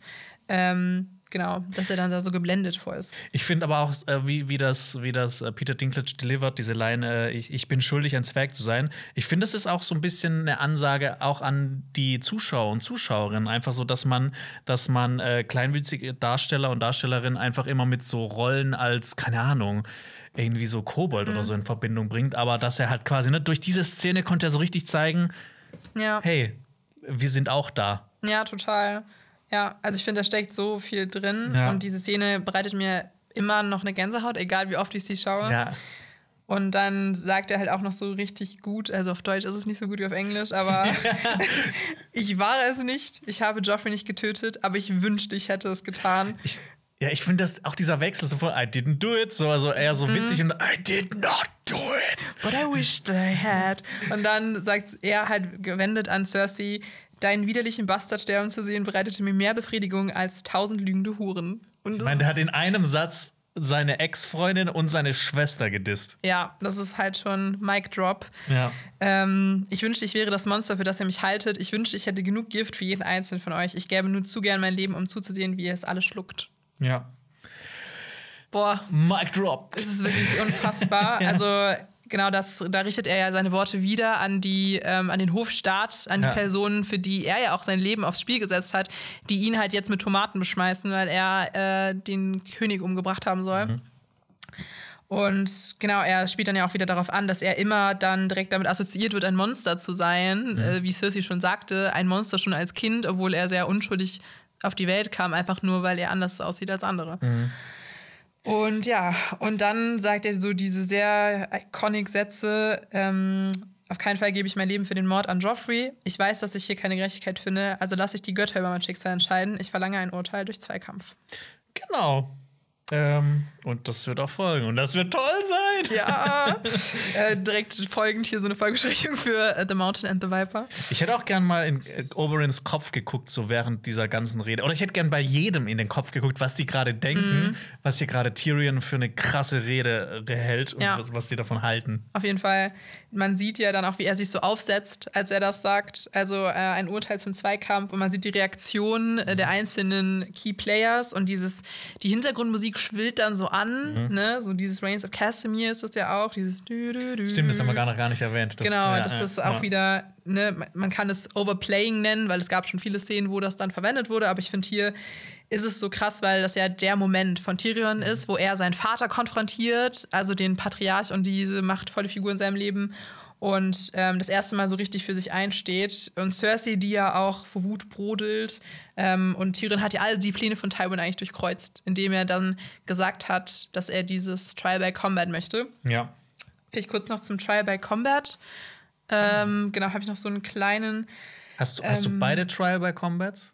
Äh, genau, also es gab ja schon mal ähm, einen Trial by Combat ähm, und den hatte Tyrion ja damals ähm, durch Bronn gewonnen. Also es gab ja diese Beschuldigung von Lysa Arryn, dass er, also dass sie ihn beschuldigt hat, äh, ihren Mann äh, umgebracht zu haben. Mhm. Und dann hat er den ja gewonnen, indem er Bronn als seinen Champion ernannt hat. Ja. Und lustigerweise hat er dieses Trial by Combat ja auch durch eine List gewonnen. Also eigentlich hat er ja unfair gekämpft. Das ist auch ganz interessant. Ich habe das, glaube ich, mal in einer DVD-kommentierten Version gesehen, dass ähm, George R. Martin gesagt hat, dass er hatte nie eigentlich vor, dass Bronn so eine krasse Rolle einnimmt in den Büchern. Das ist so während dem Schreiben passiert. dass er dann auch den, das mit dem äh, äh, Urteil durch Zweikampf gemacht hat. Das hat dann halt dazu geführt, dass der irgendwie interessanter wurde, mhm. auch für ihn interessant wurde und deshalb hat er ihm immer so weitergeschrieben. Das ist cool. Äh, ich glaube, der hat mal, das war so eine Frage, die beantwortet hat, ob der schon quasi immer so wusste, ne? Ob, ähm, wie er das alles schreibt. Mhm. es gibt halt die einen Autorinnen und Autoren, die halt quasi schon so alles abstecken und wissen, wie das enden wird und das quasi dann so durchschreiben, die das halt so durchplanen. Mhm. Und es gibt halt so die Leute, die die wachsen da mit der Geschichte mit und ja. das wird sich von da aus. Und das finde ich halt so krass bei ihm, Total, dass er halt ja. auch ne gerade sowas wie äh, das mit mit Hodor. Mhm hat ja, er das von Anfang an geplant oder kam das irgendwie her? Unfassbar. Weil es muss ja auch irgendwie passen. Klar, das muss total passen, aber da ja. sieht man, dass er das so alles ne, geplant hat. Also ich bin schon der Meinung, dass er lange Pläne hatte. Es gab ja, auch mal diese, die released wurden, äh, wo dann so seine ursprüngliche Idee, wie das alles auch enden sollte, also was er auch mal eingereicht hat, also wo er den Plot sozusagen mhm. ausgeplant hatte, wo dann noch ganz viele andere Sachen anders mhm. waren und auch Leute anders hießen und sowas. Und äh, ich glaube schon, deswegen dauert das ja auch so lange. Wahrscheinlich muss er alle losen Fäden irgendwie zusammenbringen. Ja, ja, ich bin echt gespannt. Ja. Ich, ich freue mich aber irgendwie drauf. Ja, ich auch. Und kurz noch vielleicht zur Trial by Combat. Also es kann zu jedem Zeitpunkt vor oder während des Prozesses eingefordert werden und dadurch wird dann entschieden, ob jemand unschuldig oder eben schuldig ist. Mhm. Und zwei Champions treten dann meistens für den Beschuldigten und den Kläger an. Und es endet, wenn einer der Champions stirbt oder eben aufgibt. Mhm. Und es wird meistens nicht zurückgewiesen. Also wenn jemand dieses Trial by Combat eben ausruft, gerade aus so einem adeligen Haus, dann ist es sehr, sehr unwahrscheinlich, dass das dann nicht angenommen wird. Also, aber theoretisch könnte man es zurückweisen. Mhm. Und vielleicht noch als kleine Hintergrundgeschichte, das kennen vielleicht auch viele schon, aber äh, Richard Stark, also der Vater von Eddard, starb ja so auch, weil er ja Gerechtigkeit für seinen Sohn forderte, weil der Mad King ähm, hatte ihn ja festgenommen. Also es hatte dann alles mit dieser Hintergrundgeschichte zu Roberts Rebellion zu tun. Aber ähm, der Mad King hat dann als ähm, Rickard, ähm, dass er gefordert hat, das Trial by Combat, gesagt, dass für das Haus Targaryen das Feuer kämpft und mhm. hat ihn dann ähm, ja bei lebendigem Leibe ähm, verkohlen lassen. Und ja, während sich sein Sohn quasi stranguliert hat. Genau, weil er das alles mit ansehen musste. Ja. Oh, diese Geschichte ist so traurig. Das ist so traurig und auch jedes Mal sehr, sehr traurig. Wie kommt er auf das, der George? Alter, wirklich. Ja. Was bei dem im Kopf passiert, aber nicht wissen. Der hat bestimmt auch so viele ja. Foltermethoden gegoogelt, so wie du. ja, wahrscheinlich. ähm, es gibt übrigens nicht nur den Urteil durch Zweikampf, es gibt auch noch Urteil der Sieben. Und das ist dann quasi sieben Streiter treten gegen sieben Streiter an. Genau. Das ist quasi noch mal ein bisschen ja. ein bisschen verrückter. Das kommt vor allem in den Heckenritter vor. Ja. In den Heckenritter-Romanen. Und ich glaube, einer hat doch auch mal gesagt, also wieso gab es diesen Brauch, dass man, das ist ja vielleicht schon ungewöhnlich irgendwie, dass man sagt, okay, äh, die Götter entscheiden jetzt gerade, mhm. wir kämpfen miteinander und eigentlich ist es ja purer Zufall, also wenn man jetzt aus so einer atheistischen Sicht ja. das dann äh, bewerten würde, oder wer das meiste Prestige oder Macht hat, den besseren Kämpfer auszuwählen. Ja. Ähm, aber in diesem manipulierten System ist das ja Tyrions beste Wahl, gerade das mhm. zu gewinnen. Und da hat auch jemand mal gesagt, dass, weil das stammt ja von den Andalen ab, also dieser Brauch, und ja. dass vielleicht die Andalen auch einfach nur Schwertkampf geliebt haben. Und dass es ja. deswegen so ist. Wahrscheinlich. Ja, aber genau, du hast ja auch gerade gesagt, das ist ja auch wieder, wir haben jetzt hier gerade die, äh, die Gesetze der Menschen gehabt und er, Tyrion beruft sich jetzt auf die Gesetze der Götter und will eben durch diesen Urteil durch Zweikampf das ja. vielleicht noch so irgendwie drehen. Genau. Und dann, das ist eigentlich äh, genau dieser Umkehrschluss, also, oder beziehungsweise, ja, unterm Strich, was ich ja auch eben am Anfang schon meinte, dass es in dieser ganzen Folge um Gerechtigkeit ging und dass ja äh, selbst der Prozess in Westeros nicht gerecht ist und nicht für Tyrion gerecht ist. Mhm. Und dass eigentlich die ganze Zeit während der Folge ähm, irgendwelche mächtigen Personen meinen, ein Urteil zu sprechen unter so diesem Deckmantel, das ist das Gesetz mhm. oder das ist Recht, weil ich bin halt äh, der Herrscher oder die Herrscherin in Daenerys Fall. Und in Wahrheit ähm, sagt er eigentlich so die Serie uns so ein bisschen, ähm, es gibt keine richtige Gerechtigkeit, solange es irgendwie kein System gibt oder sowas. Ja. Was dann auch Gewaltenteilung. Gewaltenteilung, genau. Ja. Ja, und. Das ist das Ende. Das ist das Ende. Ja. Schöne Folge. Schöne, schöne Folge, ja. Wollen wir direkt drüber reden, wieso die Folge so geil ist und ob das noch eine Szene aus der Szene ist oder wollen wir erst über die Nachwirkungen sprechen? Äh, und die Unterschiede gibt es natürlich auch noch einiges. Ne? Die Unterschiede ja. zum Buch, ne? Ähm, das ist eine gute Frage. Sag du es mir. Was ja, dann fangen wir doch mit den Nachwirkungen an. Okay, fangen wir mit den Nachwirkungen an. Also, du hast es gerade schon angedeutet, es gibt das Trial by Combat zwischen Oberin und dem Berg. Ähm, also, Tyrion will ja erst Jamie als einen Champion ernennen. Ähm, das wollte er damals in der Erie ja schon machen, aber Jamie kann eben auf seiner Grund seiner Hand seiner fehlenden Hand nicht mehr so gut kämpfen. Und selbst Bronn lehnt dann ja Tyrions ähm, Gesuch ab, weil äh, er ja von Cersei so ein bisschen so ein gutes Leben versprochen mhm. bekommen hat und auch so eine Burg und so weiter. Und Bronn wäre nicht Bronn, wenn er nicht auch zuerst an sich selbst denken würde. Und, und an Lollis. Und an Lollis, genau.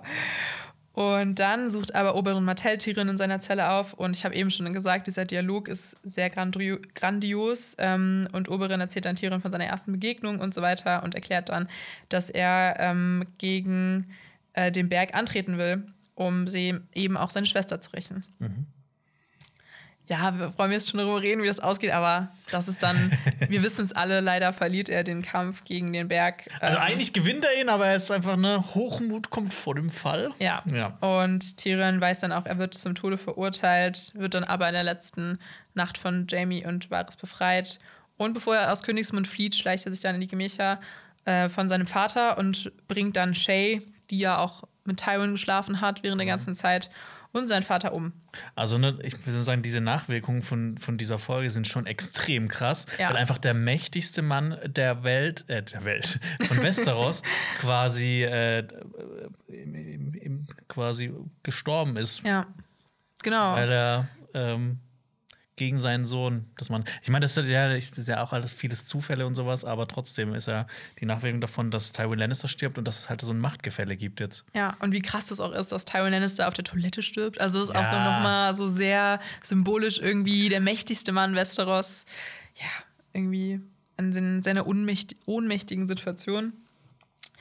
Äh, Stannis und Davos segeln auch zur Schwarzen Festung. Ähm, Stannis erreicht dann mit seiner Armee die Mauer am Tag nach dem Wildlingsangriff. Mhm. Deine Lieblingsfolge? Ja, bei meiner Lieblingsfolge nämlich gab es gar nicht so krasse Nachwirkungen, weil eben Stannis dann die Wildlinge platt macht. True. weil sonst hätten die Wildlinge halt alle rübergehen können. Und mhm. das habe ich auch schon in der Folge gesagt. Theoretisch wäre es eigentlich besser gewesen für die Lebenden, wenn die mhm. Wildlinge die äh, Nachtwache besiegt hätte, wenn einfach mehr Leute auf die andere Seite gekommen wären und noch theoretisch weiter hätten gegen die weißen Wanderer kämpfen können. Stimmt, du hast recht. Das ist voll scheiße. oh nein. oh Mann, das fing alles in dieser Folge an. Ja. Ähm, ja, genau, also er zerschlägt die Wildlingsarmee und trifft dann auch auf Manke Ryder und Jon Snow. Äh, Theon bricht zwar fast unter diesem Druck zusammen, aber er schafft es für Ramsey, Meidengraben zurückzuerobern, ähm, indem er sich eben als Theo Greyjoy ausgibt. Ja. Und dann verspricht er ja diesen Menschen auch, dass er ihr Leben verschonen wird, aber Ramsey häutet sie dann trotzdem. Ich finde das auch, das ist so ein geiler Schnitt, so mit, äh, wo er ihn fragt, steht auf diesem Papier, also dieser Einmann fragt äh, Theon, steht auf diesem Papier, dass wir, äh, dass der uns verschonen wird? Ja, wirklich zwei Sekunden später sieht man den gleichen Mann gehäutet an so einem Holzpfahl liegen. Ja, genau. Brutal. Ja. Brutaler Schnitt. Ja. Und äh, Daenerys muss ihre Drachen dann eben einsperren, das habe ich ja eben schon erwähnt, weil mhm. diese dann ein menschliches Kind umbringen. Und dann passieren auch noch andere Sachen in dem Handlungsstrang, dass dann eben auch ähm, diese Spionage, Spionage von Ser Jorah ähm, aufgedeckt wird. Ja. ja. Unterschiede zum Buch. Ja, holy moly, gibt es einiges. Holy moly, da gibt es einiges, ja. Wo sollen wir anfangen? Bei, äh, ähm, sollen wir anfangen mit, mit Stannis anfangen, gerne. Davos? Ja. Dass das nicht stattgefunden hat? Genau, das hat nicht stattgefunden. Aber es ist dann von der Logik her dann doch irgendwie so ein bisschen wahr. Ja, kann man schon sagen. Genau, weil es geht eben auch darum, dass die Bank äh, diese Schulden von der Krone zurückhaben möchte und merkt, mhm. dass die Lannisters die Kronen nicht zurück, äh, die Schulden nicht zurückzahlen. Und da gibt es mehrere Szenen, äh, wo dann auch ähm, sogar Leute zum nach Königsmund kommen und das eintreiben möchten. Ja.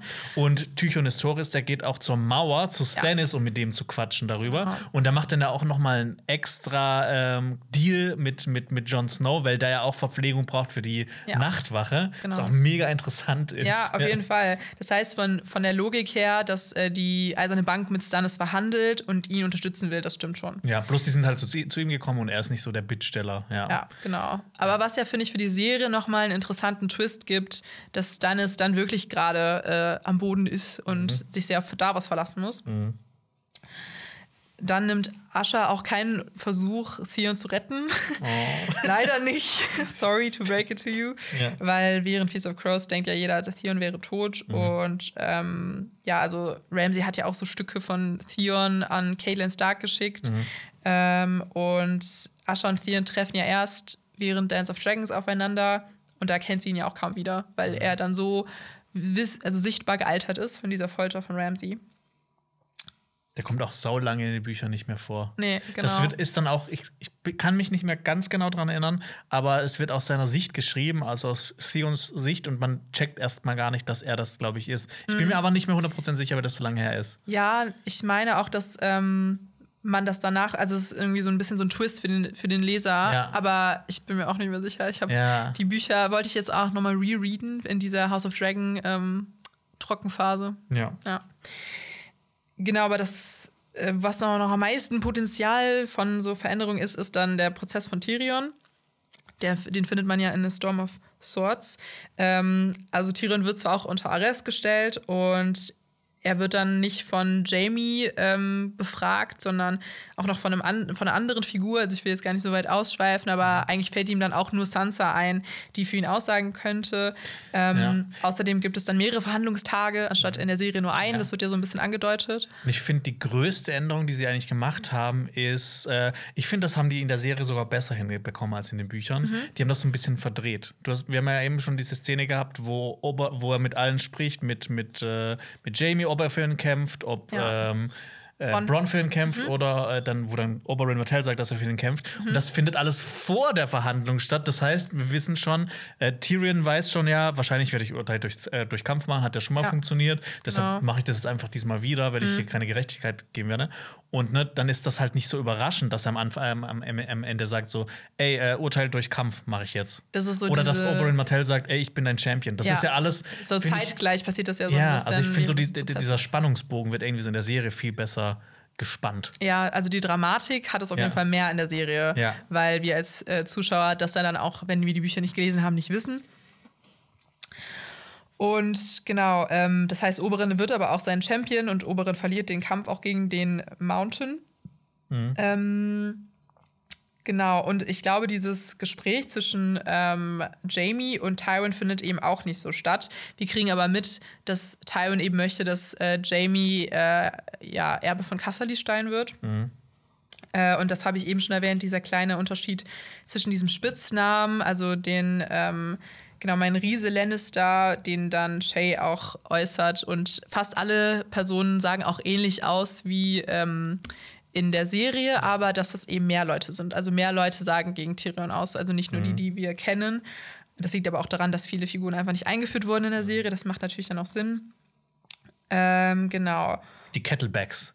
Ja. Die, die aus der Königsgarde, diese drei Brüder, die der ja. Königsgarde sind. Ja, genau. Also die hat halt die Serie nie erwähnt, deswegen wäre es auch weird, wenn die jetzt ja. plötzlich auftauchen würden. Und ähm, genau, dann eben auch diese Humanisierung von Shay, das ist natürlich auch noch ein großer Unterschied. Und ich finde, ähm, das ist eigentlich, passiert ja jetzt nicht in der Folge, aber ich finde, das ist eigentlich auch noch ein sehr, sehr großer Change von den Büchern zu der Serie. Und zwar diese ganze ähm, Storyline, dass es ja nicht nur um Shay geht, sondern auch um Tisha. Mhm. Ähm, also wir erinnern uns, das kommt auch kurz in der Serie vor. Tisha war ja die vermeintliche Prostituierte, die ähm, Tyrion eben geheiratet hat und dann mhm. Tywin so sehr brutal vergewaltigen ließ und dann auch noch äh, die Ehe annullieren ließ zwischen den beiden. Wo man auch nie so wirklich wusste, hat sie ihn wirklich geliebt oder war das jetzt, äh, hat irgendwie Jamie sie bezahlt, dass sie mit äh, ihrem Bruder irgendwie eine Beziehung eingeht, genau. dass immer so ein bisschen im Dunkeln gehalten wird. Ja, und ja. in dem Moment, wo Jamie, also in den Büchern, äh, Tyrion freilässt, gesteht er ihm, dass das immer eine Lüge gewesen war. Also, dass eigentlich jeder ihn angelogen hat, dass eben Tisha eine Prostituierte ist. Mhm. Und dieser Fakt äh, macht halt total was mit Tyrion, weil dieser Zwist zwischen den zwei Brüdern so krass extrem ist und äh, ja dann Tyrion viel mehr noch so zynisch werden lässt, also ja. indem er dann Jamie hasst und daraufhin dann Tywin umbringt. Das ja. heißt, in der Szene, wo Tywin dann sagt zu, also ähm, das ist jetzt sehr verwirrend vielleicht, aber ähm, sozusagen Shay eine Hure nennt, nennt er eigentlich Tisha in den Büchern eine Hure und ich finde, mhm. das fand ich ein bisschen schade, dass das nicht so in der Serie nochmal mit integriert wurde, weil das war ja eigentlich schon auch in der Serie ein bisschen ähm, erzählt.